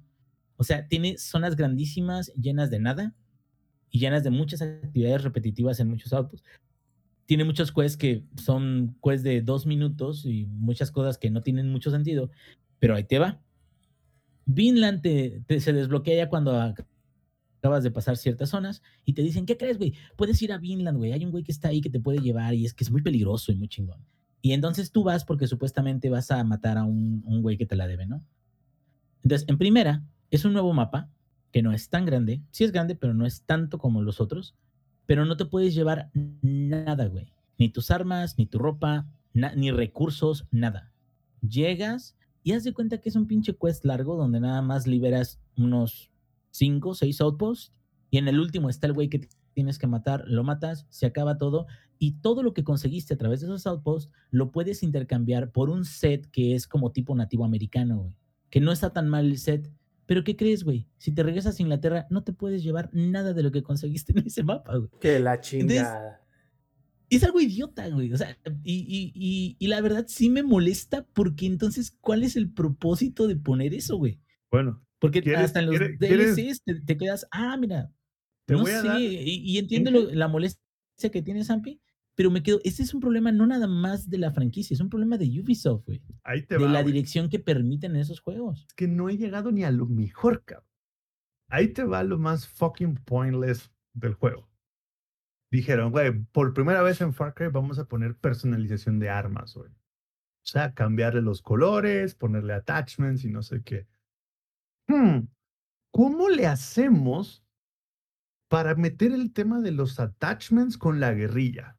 Podríamos simplemente, porque a ver, si hubieran hecho su estudio, sabrían que cuando en Cuba hubieron guerrillas contra la revolución, es por la CIA. Entonces, pues tenían armas, no tenían que estar inventando mamadas. Pero como que alguien relacionado a uno de los empleados de Ubisoft dijo, no, lo que pasa es que en Cuba la gente inventa y resuelve. Meaning, nosotros resolvemos. Así se le dice. ¿Qué se le dice a resolver? Cuando es así Güey, como... la de- leyenda de los ventiladores industriales, güey. esa Exacto, es esa es la, justo, es como la leyenda de los, que no es leyenda, más bien la historia de los ventiladores industriales. Teníamos calor, no habían ventiladores, ¿qué hicimos? Un motor de lavadora, meter unas aspas metálicas, cabrón, y listo, ya tienes un ventilador, ya resolviste, güey. No le metes la mano porque te lleva un dedo, porque la aspa es metálica, pone un trapo abajo porque pues, el pinche motor de lavadora vibra un chingo y el ventilador se va a tomar agua en la madrugada. Pero ahí está, ya resolviste. Alguien dijo, güey, me encanta la palabra, güey, me encanta la palabra resolver, güey. Así, ya sabes, como el TikTok que con la pinche este, tarjeta le hace ta, ta, ta, y le pega a la mesa, güey. Alguien dijo, a huevo, güey. Vamos, ¿cómo podemos meter el tema de resolver en el juego? Ahí está, güey. Pon un workbench igualito que, que Ghost Recon Wildlands. Igualito, güey. El mismo orden, casi casi los mismos attachments y no sé qué. Pero en lugar de tú simplemente comprar attachments, a lo mejor recibes tu yari, tu yaras pesos, porque se llaman yarian pesos, tus pesos yare- yarianos o yaranos, no sé. Bueno, recibes tus pesos yarianos y compras attachments, ¿no? No, no, no, no, no, güey. Reúnes recursos y tú armas tus propios attachments, güey. Y el arte de armar tus propios attachments le vamos a poner resolver. ¡Pata, güey! Yo creo que cuando aventaron esa idea en la mesa en Ubisoft, la gente se paró y aplaudió. Estoy seguro, güey, que alguien dijo. Sonó el "No, mariachi, soltaron los fuegos Sí, artificiales. Resolver. A huevo, cabrón. ¿Por qué no le ponemos workbench? No, no, no, no, no, la verga. Entonces, ¿dónde viene el problema? ¿Se acuerdan el problema que les dije que el juego insiste en hablar en, en inglés? Entonces es como, here in Yara, we resolver everything. Es como, puta, güey, ¿qué están haciendo? Deténganse por el amor a Cristo, güey. Entonces, te pone el tutorial, remember, you can resolver at any time. Y yo, No "Su mames, esos güeyes los contratan en el call center, así, putiza, sabe inglés y español, a huevo. Ya, hazlo supervisor, el pendejo. Entonces, el cringe se eleva por 10 cuando desbloqueas resolver, porque aparte lo ponen entre comillas, güey, por si no te das cuenta, maldito idiota que está en otro idioma. Entonces, te ponen, here you can resolver your weapons. Y es como, what the fuck? ¿Qué, qué- de qué estamos hablando, güey? ¿Qué? ¿Qué? And this is the Supremo. You can resolver the Supremo at any time and resolver the upgrades. Y yo, what? ¿Qué está pasando, güey? Entonces, es lo más fucking. Hablando de cosas useless, Inge. ¿Por qué, güey? ¿Por qué, güey? ¿Qué verga, güey? O sea, ¿Por qué no le pusieron? Pero, y yo lo que te digo es que es un problema de Ubisoft, güey. O sea, sus franquicias las están llevando a aviéntales contenido a lo pendejo. O sea, eso es lo sé, que les sé, gusta a la sé. gente y no, Las franquicias de Ubisoft, güey, ya son, ya te están preparando para la vida Godín, güey. ¿Quieres mejorar tu puesto? Grindea. ¿Quieres este, desbloquear una nueva área Mañana voy a trabajar? resolver, güey, mi chamba, güey. Mañana voy a resolver, güey. Mañana you are gonna resolver on your chamba. y a ver cómo le haces para armar lo que te pidió el reporte del jefe. O sea, neta, es increíble, güey. Cómo literal ya ni se esfuerzan, güey. O sea, yo creo que cuando, dice, cuando Ubisoft diseñó Far Cry 6, dijo, ok, tomemos todos los elementos del 5, diseñemos un mapa nuevo, pongamos un personaje nuevo, recicla la historia y aviéntalo otra vez. Listo. Oye, Zampi, ¿dirías tú, porque al menos que me equivoque, dirías tú que, que, que a Far Cry 6 se le nota mucho que iba a ser un juego de Play 4 y Xbox One y que lo estuvieron retrasando tanto Cabrón. tiempo que cuando llegó ya dices, güey, o sea, a estas alturas del, del de 2021 todavía esto, de hecho, me suena así lógico así por lo... quieres empezar la década, güey. Sí, no, es- está cabrón, güey, porque con lo que me estás diciendo de que los, los- los settings gráficos en realidad no se ven tan acá para hacer un juego de finales de 2021. Y luego todo esto que me comentas que se parece tanto a los juegos anteriores. Primero, me suena que los traían, pero que juidos para sacar el juego y meterle tanta estupidez como pudieran, este, como los, todos los juegos de Ubisoft. Y el hecho de que lo estuvieron retrasando tanto hace que se note más que es un juego viejo que, que han estado negándose a sacarlo. Yo creo que el tema gráfico, a lo mejor la gente, yo creo que la gente que lo juega en consola no va a ver ese problema, porque sí van a ver un cambio gráfico entre Far Cry 5 y 4 y 3, pero por las generaciones de la consola. La gente que lo juega en PC va a ver mínima diferencia con el 5 y muy poquita diferencia con el 4 gráficamente. Y la neta exige para jugarse como si fuera el pinche Cyberpunk y no se ve tan chido, la neta. Eso por un lado. Por otro, por, por, el, por otro lado de que dices tú como que ya, yo creo que más bien Ubisoft está sufriendo de un problema. Yo creo, yo creo que ellos cuando van a preparar su juego, dicen, a ver, plebes, en este pizarrón vamos a pegar en este corcho, güey. Aquí hay una caja de tachuelas, güey. Aquí hay un paquete de papel bond y unos chapes. Peguen en el corcho al menos una idea. Resuelvan no una idea. una- quien, quien no pegue una idea, resuelvan su idea. Quien no la pegue, vamos a correr, güey. ¿No? Y llegan y empiezan en chinga. Ay, pues llegan una idea, ¿no? Y vean el otro cabrón y ah, otra idea, ¿no? Ah, otra idea.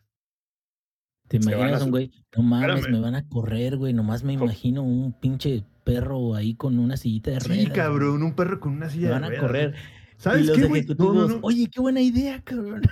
Sí, ¿Sabes qué? No, yo me imagino, güey, como un pinche gallo, güey, que se llame chicharrón y te ayude a, a, a encontrar dónde están la- lo- los recursos, si lo llamas. Ah, va, huevo, va.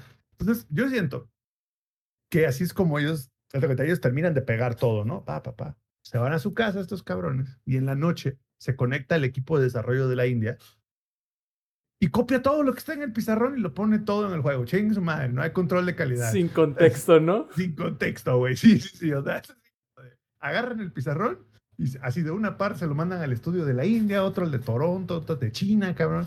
Y cada quien trabaja por su lado, güey.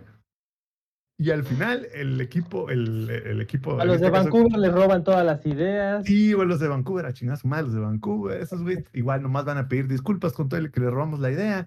Y al final, cuando ya tienen así todo desarmado, güey, súbanlo todo al SharePoint, cabrón. Ya lo suben al SharePoint y llega el equipo, el, el core, y puede chingar su madre, compilar todo. Ahí está, listo el siguiente Ubisoft, el siguiente Cada quien hizo su parte, güey, nadie revisó Sí. nada. Así como trabajo de la escuela, güey. Güey, como trabajo de la escuela, güey. Así se siente, güey. A así ver, se a ver, a ver, ¿quién, ¿quién no mandó su parte del trabajo? No, el pinche No, aparte, espérate. Sácalo de la Aparte- lista, güey, no lo pongas, él no hizo el Ahí, trabajo. ahí te, ahí te va lo peor. Lo peor es que este pizarrón que les acabo de mencionar lleva siendo el mismo pizarrón desde el 3. Entonces, y nadie ha quitado los papeles del 3, güey. Entonces ya pusieron las ideas del 3, las del 4, las del 5 y las del 6. Y en ningún momento nadie se detuvo a decir, oigan, y si, uno, depuramos las ideas y dos, quitamos como que algunas cosas para hacer el nuevo. O sea, no es a huevo que el nuevo tenga todo lo del viejo más lo nuevo. Hay cosas del viejo que no funcionaron, ¿verdad? Fíjate que, que a mí, a la verga. yo hace poquito jugué el 5, güey, y algo que me molestó en demasía es, aparte de la inteligencia artificial que está de la verga, de los bots, güey, Ay, pero a mí de ya la me, a mí ya tocó. verga. ¿Sabes qué O me tocó, Inge? hay, hay una Eh. misión donde tienes que ir a incendiar un campo de tabaco y, y había un pinche letrero de la revolución, ¿no? Traen el pinche letrero de la revolución y se me seguía diciendo, hay un enemigo en la zona. Y yo, ¿qué verga? ¿Dónde está, no? Y, güey, y había un enemigo, güey, parado atrás del letrero que acababa de reventar yo con pinche C4. El güey así hasta me dijo, buenas noches. Y yo así de, no, mames". Y el Samper flashbacks de Vietnam, bueno, de Cuba. Oye, Sampi, espérate, espérate, güey. El, el cinismo de, de, de Ubisoft, porque en esa misma misión que tú estás comentando, Dani dice, como que esto me parece familiar, como la misión del 3 donde quemas el campo de mota, güey. Así no mames. Exacto, güey.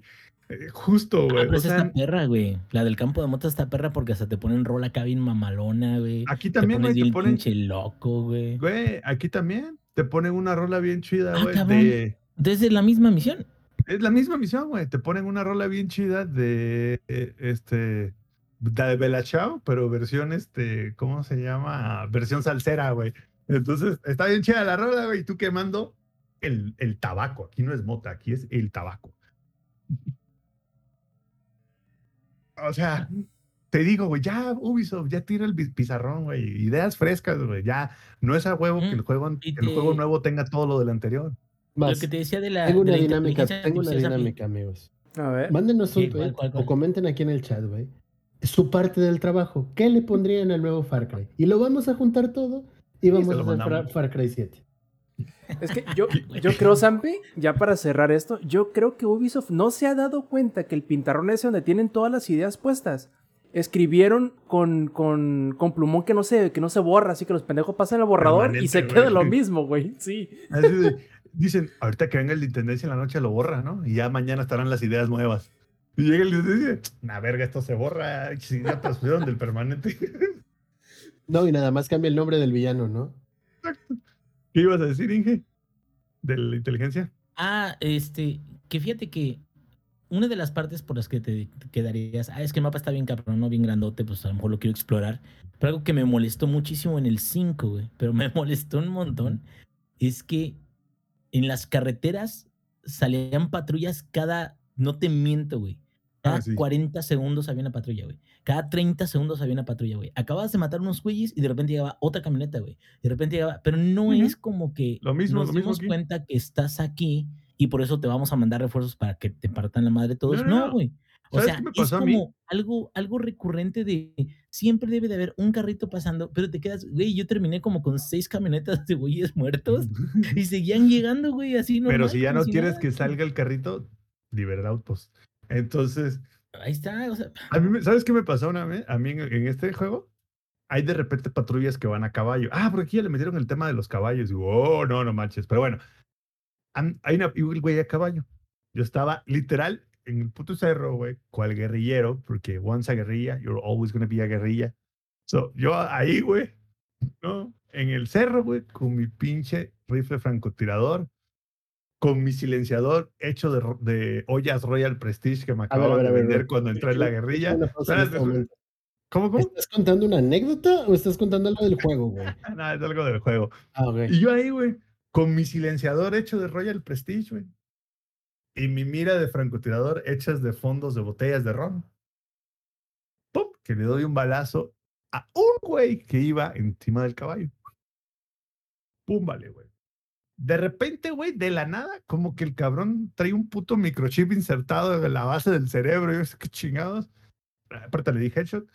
Empi- como que el güey le, le habló a, le, le habló a los refuerzos, güey, y como dice el Inge, güey, empezaron a llegar camionetas, güey, se empezaron a bajar, un- unos güeyes reaparecieron adentro del cerro, ¿de dónde?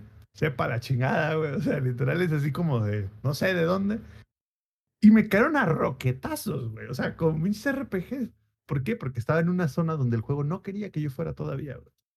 Entonces el juego dijo, ¿cómo le hacemos, güey, para bloquear el tema de la exploración. ¿Cómo le hacemos para que a huevo tenga que grindear todo? Si no has liberado el outpost o el cañón antiaéreo, lo vamos a hacer increíblemente complicado. Porque ahí les va. En este juego hay helicópteros. Y tú dirías, güey, claro, lo que siempre he querido en un Far Cry, un aparato volador, güey. En el 4 había una pinche madre ahí como una madre, pues, de, como avión ligero, yo no sé qué chingados, pero estaba bien culero esa madre. Pero era ¿no? resuelto a mano, así nada más. Bien resuelto a mano, güey. Bien resolvido. Este, para el 6 ya hay helicópteros bien, güey. Y tú dirías, Inge, güey, qué chulada. Puedes tomar el helicóptero, explorar a gusto Far Cry, su mapa, y poder ir a todos lados, güey, disfrutarlo y moverme rápido. No, chiquito, porque pusimos, aparte de los outposts, hay este, antiaéreos. ¿Cómo, quiere, ¿Cómo resuelves eso? Ve y libera la base de antiaéreos. ¿Y qué crees? Hay como pinches 300 bases de antiaéreos. Entonces, el helicóptero se vuelve inservible, güey, porque al final del día es como de, güey, tomo el helicóptero para poder ir a explorar todo lo nuevo, pero no puedo ir a explorar todo lo nuevo porque está pinche atascado de antiaéreos y quiero explorar todo lo nuevo, tengo que ir a liberar todos los pinches antiaéreos para después subirme al helicóptero. Pero como ya liberé los antiaéreos, entonces ya no hay soldados, entonces ¿para qué chingados me subí al helicóptero en primer lugar? O sea, se están, volvemos a lo mismo, güey. Uno, están haciendo el trabajo por partes, güey, se nota que lo están haciendo por partes. Y dos, hay muchas cosas que no tienen sentido, güey, que literal las pusieron ahí nomás porque, pues, y cabrón, lo puso en el pizarrón y dijeron, a huevo, es buena idea, mételo. No se lo compren, banda. Resumen. No lo compren. No, Qué la decepción, neta- la neta, ¿eh? La neta sí está muy decepcionante. Quieren a que Microsoft les dé permiso de jugarlo. Sí, la neta hay mejores juegos de mundo abierto. Yo creo que la franquicia ya se agotó. O sea, ya, ya es como de. Se les nota el cansancio a los desarrolladores, güey. Si quieren un juego ridículo con comedia barata, está Man Eater. Exacto. O si quieren un juego de mundo abierto, la neta, Cyberpunk con todo y sus pedos es infinitamente mejor que Far Cry 6. Vaya. Y bueno, hay- es momento, plebes, de resolver esto porque ya van dos semanas de World 2021 y estamos que nos tronamos porque Lex nos haga su reportaje de color y su análisis concienzudo de lo que ha sucedido en la primera etapa de Worlds y en los primeros días de la etapa de grupos del Mundial de League of Legends de, ese- de este año. Así que bueno, Lex, el escenario es tuyo. Cuéntanos. Los asiáticos dominan la escena competitiva de League of Legends. Podemos ir a la siguiente noticia. Hijo de la chi, tanto así, cabrón. O sea, Si el día de hoy, o sea, si al día de hoy hiciéramos el corte de los primeros dos lugares de cada grupo, solo pasarían equipos asiáticos.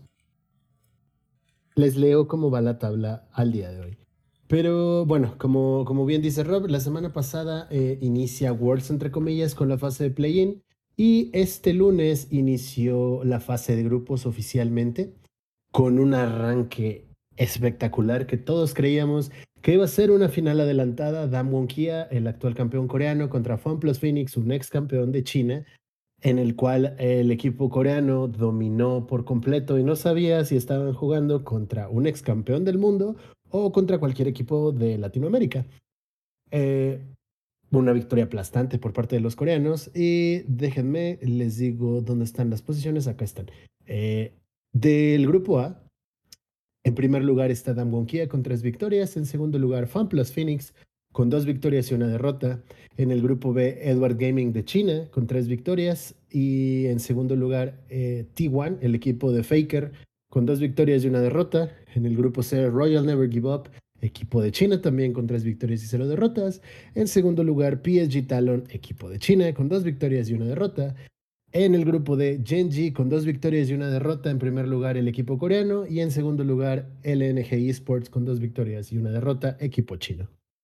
Se está notando muchísimo el poderío de las escuadras coreanas y chinas con el resto de, de equipos.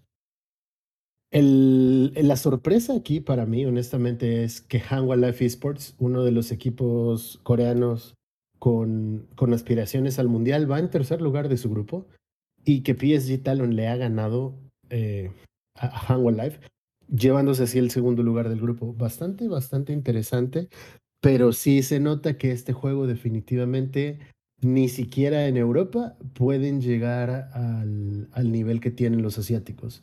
Están dominando por completo.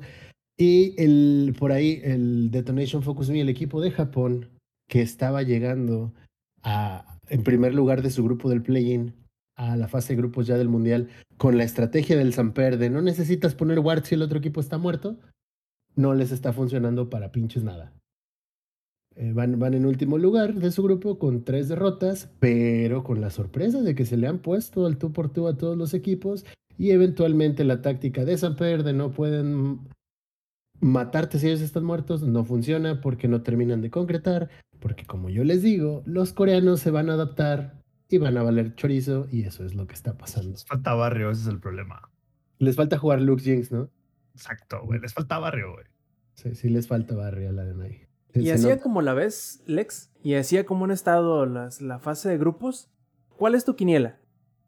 Voy a darles cuál es mi quiniela nada más para decirles que va de la verga, porque yo esperaba resultados distintos.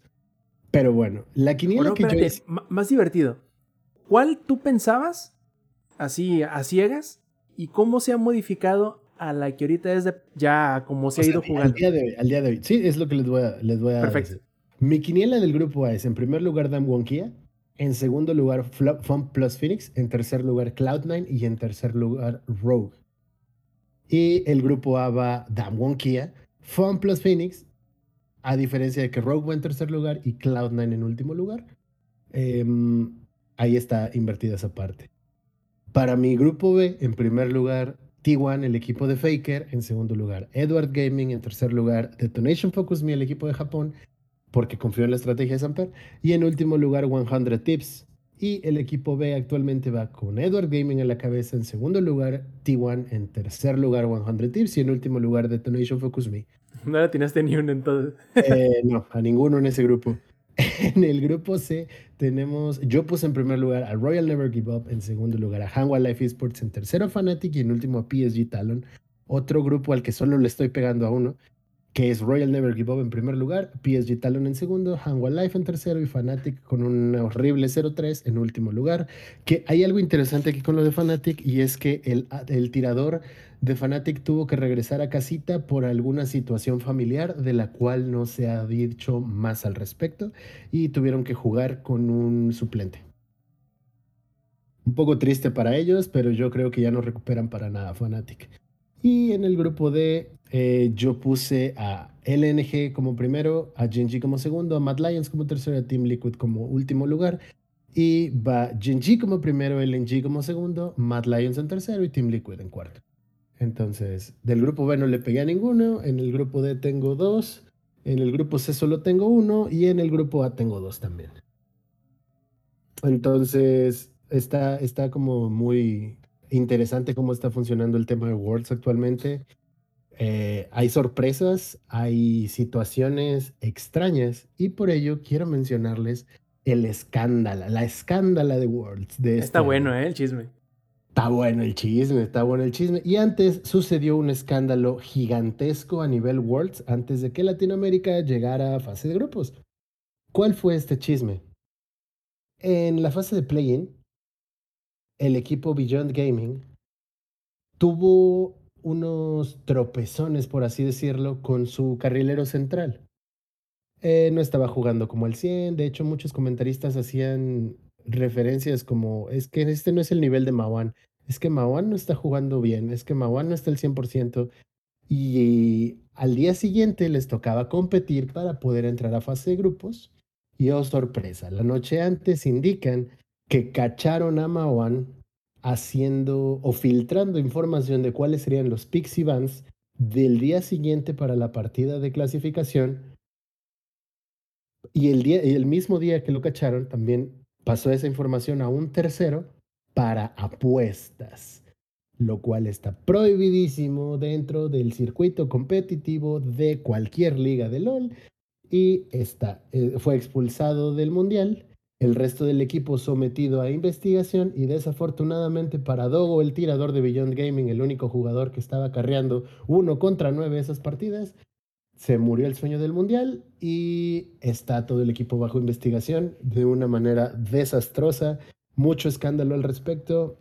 E incluso decían que no era justo que Beyond Gaming jugara aún sin Mawan, que debió pasar eh, Galatasaray Esports, pero bueno, el equipo de Riot determinó que lo único que se iba a hacer era sacar a Mawan, investigar al equipo y no se ha dado más información al respecto. muy triste para, para, para Beyond Gaming y bueno, de por sí ya, ya estaban fuera de fase de grupos directamente del Mundial. Vamos a ver cómo, cómo se sigue desarrollando esta situación, pero yo personalmente veo a Dan Wonkia como campeón nuevamente este año. Están jugando sin errores, no se ve en donde haya una apertura y parece ser que Showmaker definitivamente va a ser el nuevo Faker a Faker ya se le nota que no puede carrear uno contra nueve, a diferencia de Showmaker, pero en general el equipo de Damonquía es el, dominante en el Mundial de este año. Y probablemente para cuando pasemos de fase de grupos vamos a ver solamente juegos de 3-0 para Damwon. Les estaré diciendo qué pasa el resto de la semana el siguiente martes. Perfectísimo, muy interesante porque eh, sobre todo eso era la promesa, ¿no? De Showmaker que iba a ser el próximo este, Faker, y no sé, tú me sabrás decir mejor, pero ¿cómo se llamaba el, el mid de, de Faker? Que siempre iban él, ellos dos. Yo creo que cuando Mid se, se. porque se retiró, ahí fue como que. Cuando empezó a caer eh, SKT, ¿no?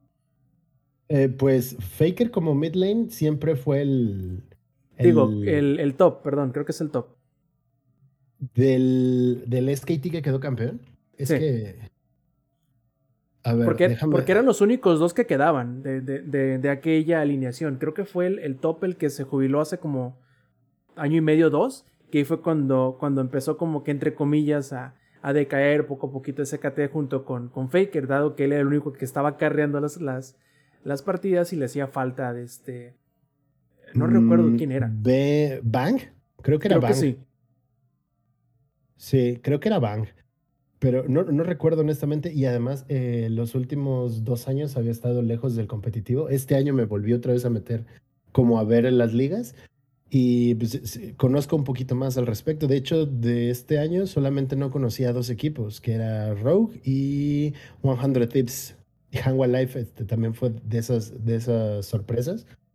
Pero el midliner de Hanwha se supone que también está, ahí está en la, en la competencia contra contra Showmaker por ver quién va a ser el, el próximo Faker. Y de nuevo, ¿no? Ahí sigue el rumor de que Faker se va a retirar después de Worlds este año. Vamos a ver qué pasa, pero ahí como que había un poquito de spoilers en la cinemática con la que promocionan este Worlds 2021. El eterno rey demonio Faker está siendo destronado por completo por Showmaker y su escuadra. Está muy, muy, muy, muy, muy desbalanceado. Honestamente, yo creo que, que, todos los juegos que vienen por parte de Dan Wong van a ser 3-0.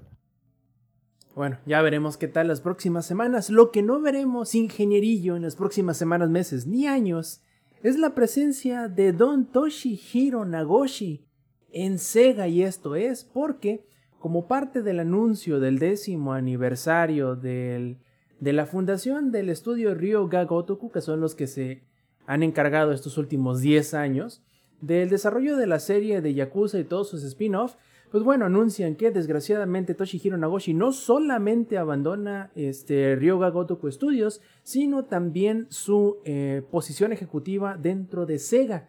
Todavía no han confirmado hacia dónde es que Nagoshi irá después de Sega, pero probablemente los rumores que habíamos escuchado hace algunas semanas o meses de que NetEase estaba, eh, pues digamos que queriendo contratarlo o robarlo, a final de cuentas va probablemente terminar siendo verdad. Desgraciadamente para todos los que somos fanáticos de Yakuza, vemos como la persona que puso no nada más mucho de sí, sino que puso su carrera en la línea por la creación y la, el, el apoyo que se le estuvo dando a la serie Yakuza, pues Toshihiro Nagoshi deja eh, esta serie ahora en manos de eh, quien ha sido durante algunas entregas el director principal de los juegos, que es, ahorita les busco el nombre de este cuate que se me acaba de ir el nombre, pero pues por desgracia, ingenierillo, vemos... Exacto. Ahorita te digo quién es, pero vemos desde nuestro, nuestra peor pesadilla, al menos en este sentido, eh, hecho realidad, ¿no? Que es la salida de, de Nagoshi. Eh, Masayoshi Yokoyama se llama el que ha sido director de los últimos Yakuza y quien ahora queda como el presidente eh, de el Ryo, Ryuga Gotoku Studios. ¿Cómo la ves, ingenierillo? Sí, este te digo, el otro es Daisuke Sato, ¿no? Que es un productor. Así es, él queda precisamente como director. Este, Yokoyama queda como presidente del estudio y director, y como codirector queda también este Daisuke Sato. Y, te digo, aquí fíjate que lo, lo importante es esto, güey. Ya nos dio un montón de Yakuza este cabrón. Esa es la primera, güey. O sea, aquellos yo sé de que pues, se quedan, no, se va a salir y todo eso. Incluso él también tuvo que ver, no sé si él dirigió, pero también tuvo que ver mucho en cómo se está dando Judgment ahorita, güey. Este, pero eh, la verdad es que toda la influencia que, que, que pudo darle a la franquicia ya la tiene. Y sí creería yo a lo mejor de que pues igual y las entregas más adelante, si no tienen tanto punch, güey, sí, sí se va a vincular directamente con el hecho de que, de que este Toshihiro ya no está ahí, cabrón.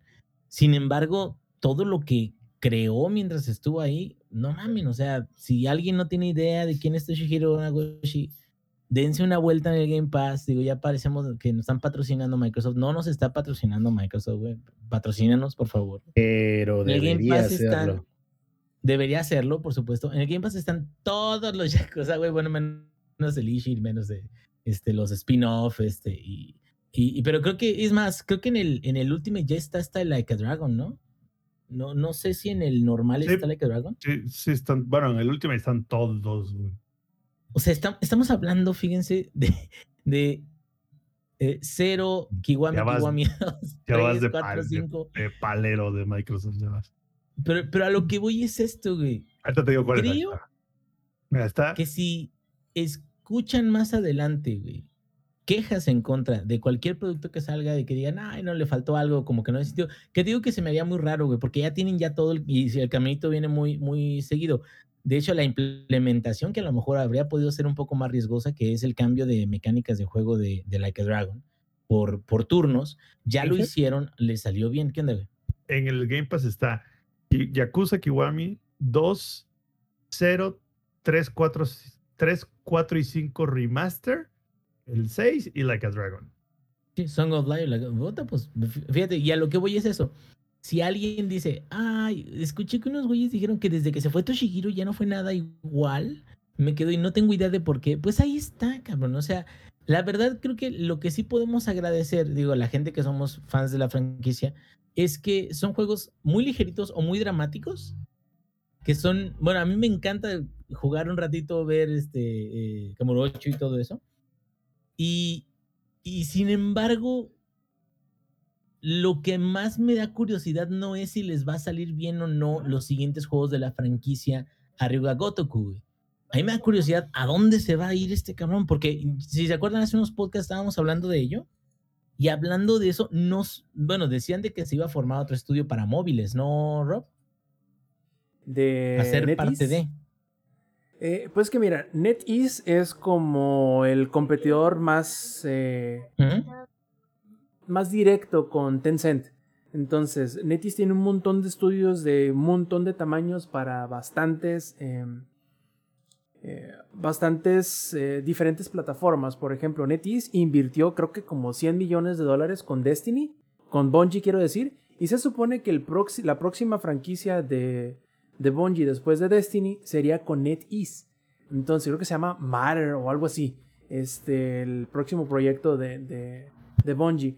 Entonces, yo creo que hay bastante em, espacio para que Nagoshi haga lo que se le antoje de aquí en adelante. Si quiere hacer puros jueguitos chiquitos, va. Si quiere hacer juegos grandes como lo estaba haciendo con, con, con Yakuza, va. Si quiere hacer juegos incluso Y- más grandes, más Y allá de si te Yakuza, acuerdas va. también, si te acuerdas también, Rob, también eh, él, ahora sí de que le sorprendió bastante, bueno, al menos públicamente lo dijo así, que le sorprendió bastante eh, la calidad o le gustó mucho el producto que fue Ghost of Tsushima, que es mucho más occidental, güey. Que, eh, ay, es como un juego japonés debería de ser, o que, que honre a Japón y lo que quieras. Pero a lo que voy es, a lo mejor igual y ve- veremos productos más adelante que se separen de lo tradicional que es poco ortodoxo, es, es, es muy específico, muy japonés, es, es todas las cosas que pasan, incluso hasta lo que podríamos ver en Occidente como ligeramente inapropiado, como los juegos sexys o, las, las cosas adicionales que han sacado a, través de, de todas las, los diferentes juegos de Yakuza. Pero te quedas, pues, ¿qué es lo que estará buscando? Ahora sí de que mm, a mí me da más curiosidad eso que Ryuga Gotoku saque juegos que a lo mejor no vayan a pegar, porque yo estoy seguro de que si no se despegan mucho de la fórmula, seguramente van a pegar, a lo mejor igual y no tanto, no sé, pero la verdad es de que no, no me preocupan ellos, más bien me da curiosidad a dónde va a ir este cabrón. Justamente, pienso exactamente lo mismo. Los que no me hacen pensar como que, bueno, ya verán, ya verán. Ya hablamos de Monster Hunter Rise hace rato y ahora, después de que la semana pasada nos calentaran el, nos prendieran el boiler y no nos dejaran meternos a bañar esta semana, es que Capcom dice a plebes, aunque les preguntamos si estaban interesados en tener crossplay y cross progression en Monster Hunter Rise y su expansión Sunbreak, fíjense que siempre no. No les vamos a poner ni la una ni la otra para ninguna de las dos cosas, ni para la versión de PC, ni para la expansión cuando salgan ambas el próximo año. Híjole. Por un lado estoy muy decepcionado de que no se haya dado esto, pero por otro lado creo que hicieron bien en anunciar pronto que no iba a haber ninguna de las dos cosas para que la gente no se quedara esperando innecesariamente la inclusión de ninguna de las dos funciones. ¿A qué va esto? Sabemos que ahorita Monster Hunter Rise solamente está en el Switch. Este, Monster Hunter Rise, saldrá en la PC a principios de 2020, creo que es en 12 de enero. Y El luego, 12 de enero del 2022, porque 2020 ya pasó. ¿y como dije yo? 2020. ¿Y Como es? dije yo la semana pasada.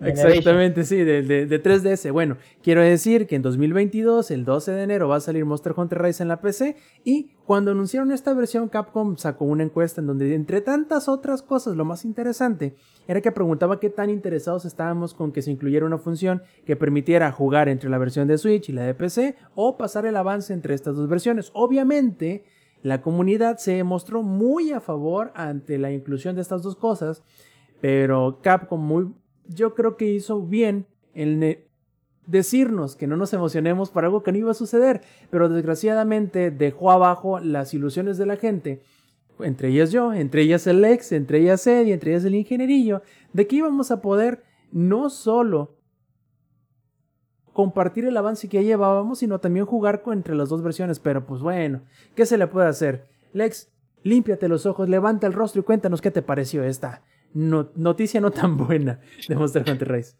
Eh, Bueno, esta me parece muy bien.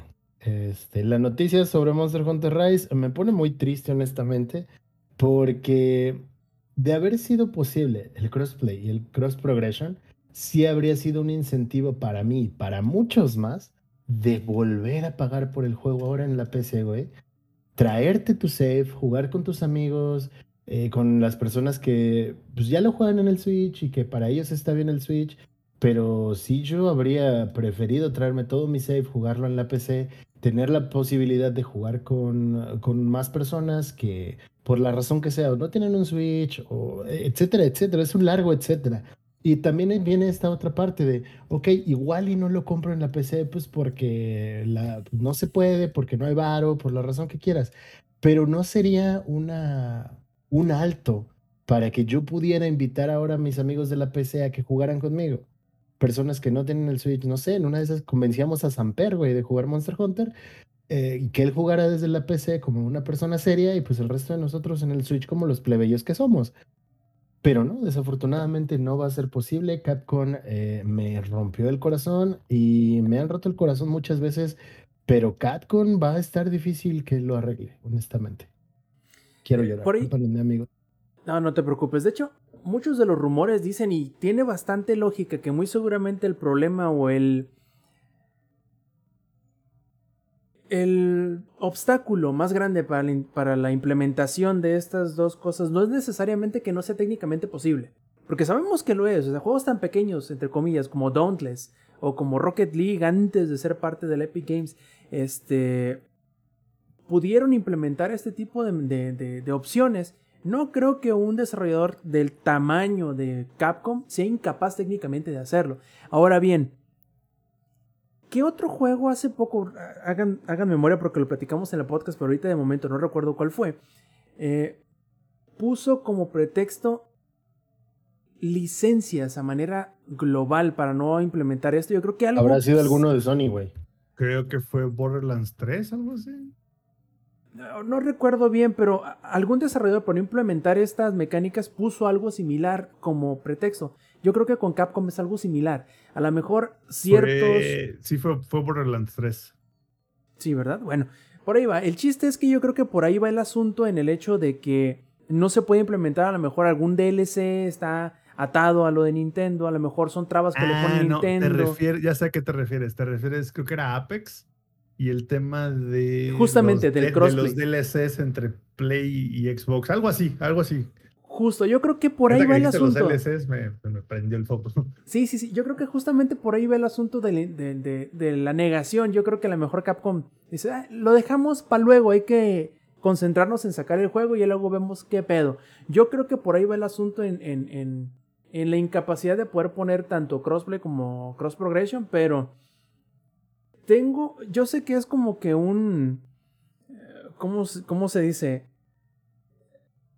Es consuelo de pendejo, ¿no? El decir, bueno, de menos probablemente lo vayan a considerar en los próximos Monster Hunter, que pendejos ellos por su parte el no estarlo considerando para los próximos juegos, que yo creo que sería, como siempre lo hemos, como lo hemos dicho muchas veces y como yo pregono constantemente, el crossplay y cross progression es lo que debe de tener sí o sí cualquier juego multiplataforma multiju- y multijugador de aquí en adelante. No veo Estoy ningún motivo por qué no hacerlo. Pero pendejo uno que confía en, las empresas grandes que quieren nuestro dinero, güey. Honestamente, bueno, o sea, ya, ya como muy en serio, no estoy triste, pero sí estoy decepcionado, güey. Porque de verdad, de verdad, de verdad habría sido muy chingón tener ese cross progression porque me traigo mi save del Switch, güey, y ya puedo arrumbar el Switch a la verga y jugar como una persona seria en la PC en donde deberíamos jugar todos. Pero no, güey. O sea, si me paso a la PC es, tengo que hacerlo todo otra vez. Y no es que sea aburrido, para nada. Está muy chingón iniciar de nuevo. Pero que te quiten esa opción es lo feo. Y lo más feo es que no haya crossplay. Porque es la opción para atraer a nuevos jugadores a que disfruten el juego. Así fue como llegué yo a Monster Hunter con World. Si hubiera habido un crossplay de World y Iceborne, Rob y yo habremos podido hacer pari hace muchísimo tiempo. Entonces, eso yo creo que sí es un impedimento y que sí llega a, ser un factor de decisión de, ah, veo que todos mis amigos están jugando Rise, pero yo no tengo Switch, pero me gustaría jugar con ellos. Bueno, ya que salga en PC, podríamos jugar juntos. No, no va a pasar. Y eso está de la verga.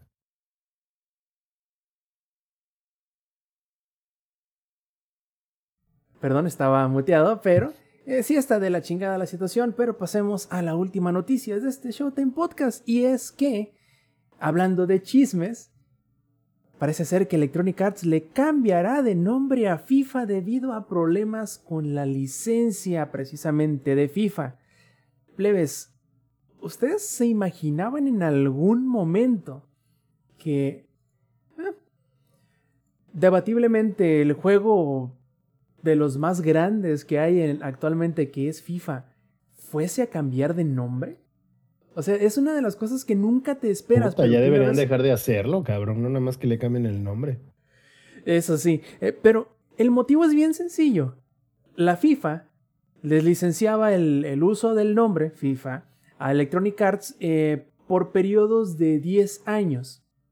La próxima, eh, pues cómo decirlo, la próxima negociación ya está a cabo porque termina el, el acuerdo que tenían justamente pasando el Mundial de Qatar, que es el próximo año.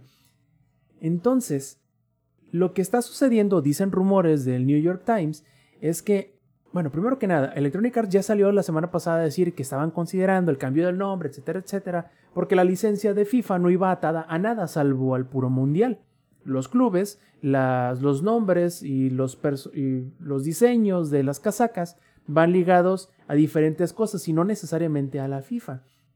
Entonces, días después, el día de hoy, el New York Times saca un rumor en donde dice que las negociaciones para la licencia de FIFA están en peligro debido a que la FIFA no solamente busca acortar el tiempo que se incluye en la licencia de 10 a 4 años, o sea, después de cada mundial, sino que quiere duplicar el dinero que va a pedir por la licencia.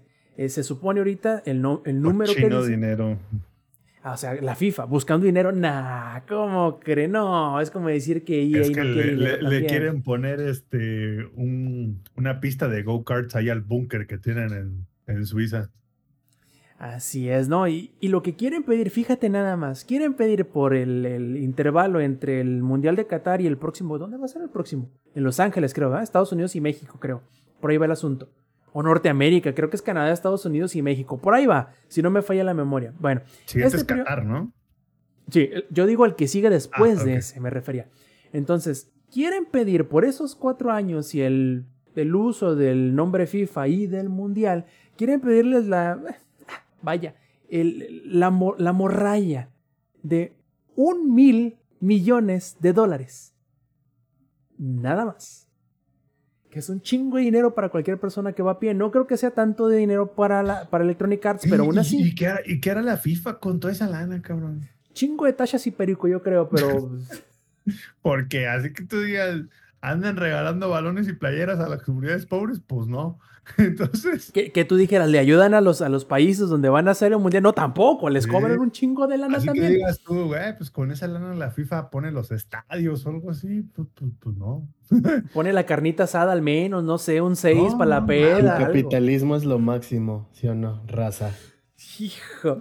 Bueno, el chiste es que al parecer, el nombre que en algunas partes del mundo ya tienen, o la marca que tiene registrada Electronic Arts, que muchos piensan que será la que se utilizará después del del próximo año, es, déjenme lo busco, por aquí lo tengo a la mano. Deleítame con el nombre, porque seguro es una chulada. Ahí te va. Es EA Sports FC, que FC viene de Fútbol Club. En teoría, podríamos pensar que de ahí viene o así será el nombre de la- del juego FIFA después del 2000. ¿Cuál es el próximo? Del 2022. No, 2023, que sería el del próximo 23. año. Ya veremos qué tal, porque la Chale, eh. Electronic Arts tiene todo O lo sea- que resta o sea de este que- año y el o próximo sea que para decidir. Que, ya el- los nuevos FIFAs, ya los, lo- los jugadores se verán como los de eFootball. No, no, porque acuérdate que las licencias del uso de las apariencias, de los nombres, de los clubes y diseños de casacas no depende de la licencia de FIFA. Solamente el usar el nombre FIFA entonces, va- y el va- va- mundial. van a hacer como lo que pasa en el juego de, en el de MLB The Show, ¿no? Hay unos cuantos jugadores, unos cuantos equipos que los modelos están bien hechos y los demás son así como de que el lookalike, güey, así. Ahora lo que a lo mejor Electronic Arts no le está pensando en ese sentido es cómo se van a poner de roñosos los de FIFA cuando vayan y les digan, eh, pues ¿cuán- ¿a cuánto la licencia del Mundial de Norteamérica 2020? ¿Qué es? 2026. Dos mil millones de dólares, perro, ¿cómo te quedó el ojo? No lo dudo ni tantito. No, aparte de eso, No, pero estaba- van a hacer lo que lo, lo del meme que nos mandó Eddie. Corran, es Godzilla. Se ve como Godzilla, pero debido al copyright internacional no lo es. Así, pero todavía corre como si fuera Godzilla, pero no lo es. Sí, literal. Es como, Juega como si fuera el mundial, pero no es me, el me mundial. imagino que entonces aparte FIFA, EA comprará entonces licencias para algunas ligas, entonces me imagino que será así como de tenemos la Premier League, la Liga y maybe la Bundesliga Serie A, ¿no? Y, bueno, la Liga MX porque les van a cobrar dos varos, ¿no? Entonces, o sea, al final del día, pues sí, seguramente. O sea, sí, sí, sí va a ser un tema así como de, güey, sí va a llegar así como de el equipo que sí tiene licencias, ¿no? Contra los lookalikes, güey, contra los, hey, se ve como el PSG, Contra Club huele de como el Cuervos. PSG, pero no es el Paris Saint Germain. Son los Es el- cuervos salvajes de, de, de Nuevo París, ¿no? O sea, una madre así, güey. Los cuervos negros salvajes de Nuevo París. Nuevo- en Puebla. Oigan, ¿y en qué quedó eso? ¿Ya tenemos los cuervos negros o todavía no? No, güey, no, no, no van a. Bueno, ahorita ya podrán pon- ya podrían ponerlos, güey. O sea, en el siguiente EA Sports FC, por favor, no es demasiadas palabras en ese nombre, pero en ese siguiente juego ya podrían incluir a los cuervos. Nada más, nada más que tendrían que pagar la licencia a Netflix, me imagino, pero podrían, güey, incluir a los cuervos, dan pagándole la licencia a Netflix y a Charlie Football. Pero debería tener eh, la posibilidad de ver al palco a ver a Chava Iglesias, si no, no quiero nada. Y a, y a- no me acuerdo cómo se llama la morra. Chabela. Este, Ándale, a. Chabela, a Chabela Iglesias chingándose un elote o no quiero nada. Uf, Y a Hugo, Hugo Sánchez, Sánchez. cabrón. Eh. Y, puedes- y que le grites a Hugo Sánchez o no quiero nada. Así es. es más que Hugo Sánchez sea como el, el del tutorial, güey, ya sabes. que salga con su libretita así. Ajá, sí. Hey, patrón, en este tutorial les vamos a enseñar cómo manejar un equipo de fútbol. Como a los guiones. Sánchez. Que no te pagan. Sánchez, ¿cuánto te pagan, güey? A mí no me dan un sueldo, señor. De, todo lo que aprendí en mi viaje al torneo de Nicaragua. Sea, era Nicaragua, o era el Honduras. un Sí, pedo no, así, se no me fueron a acuerdo. Nicaragua, güey. Sí, un pedo así. El Pero Samper le- como Chava Iglesias. Me están haciendo ver como un pendejo. Este juego se juega igual. Regresate a la, vamos a la, a la isla. Y el Ahora. DLC es una pedota en Acapulco, güey. Estaría chido, estaría chido.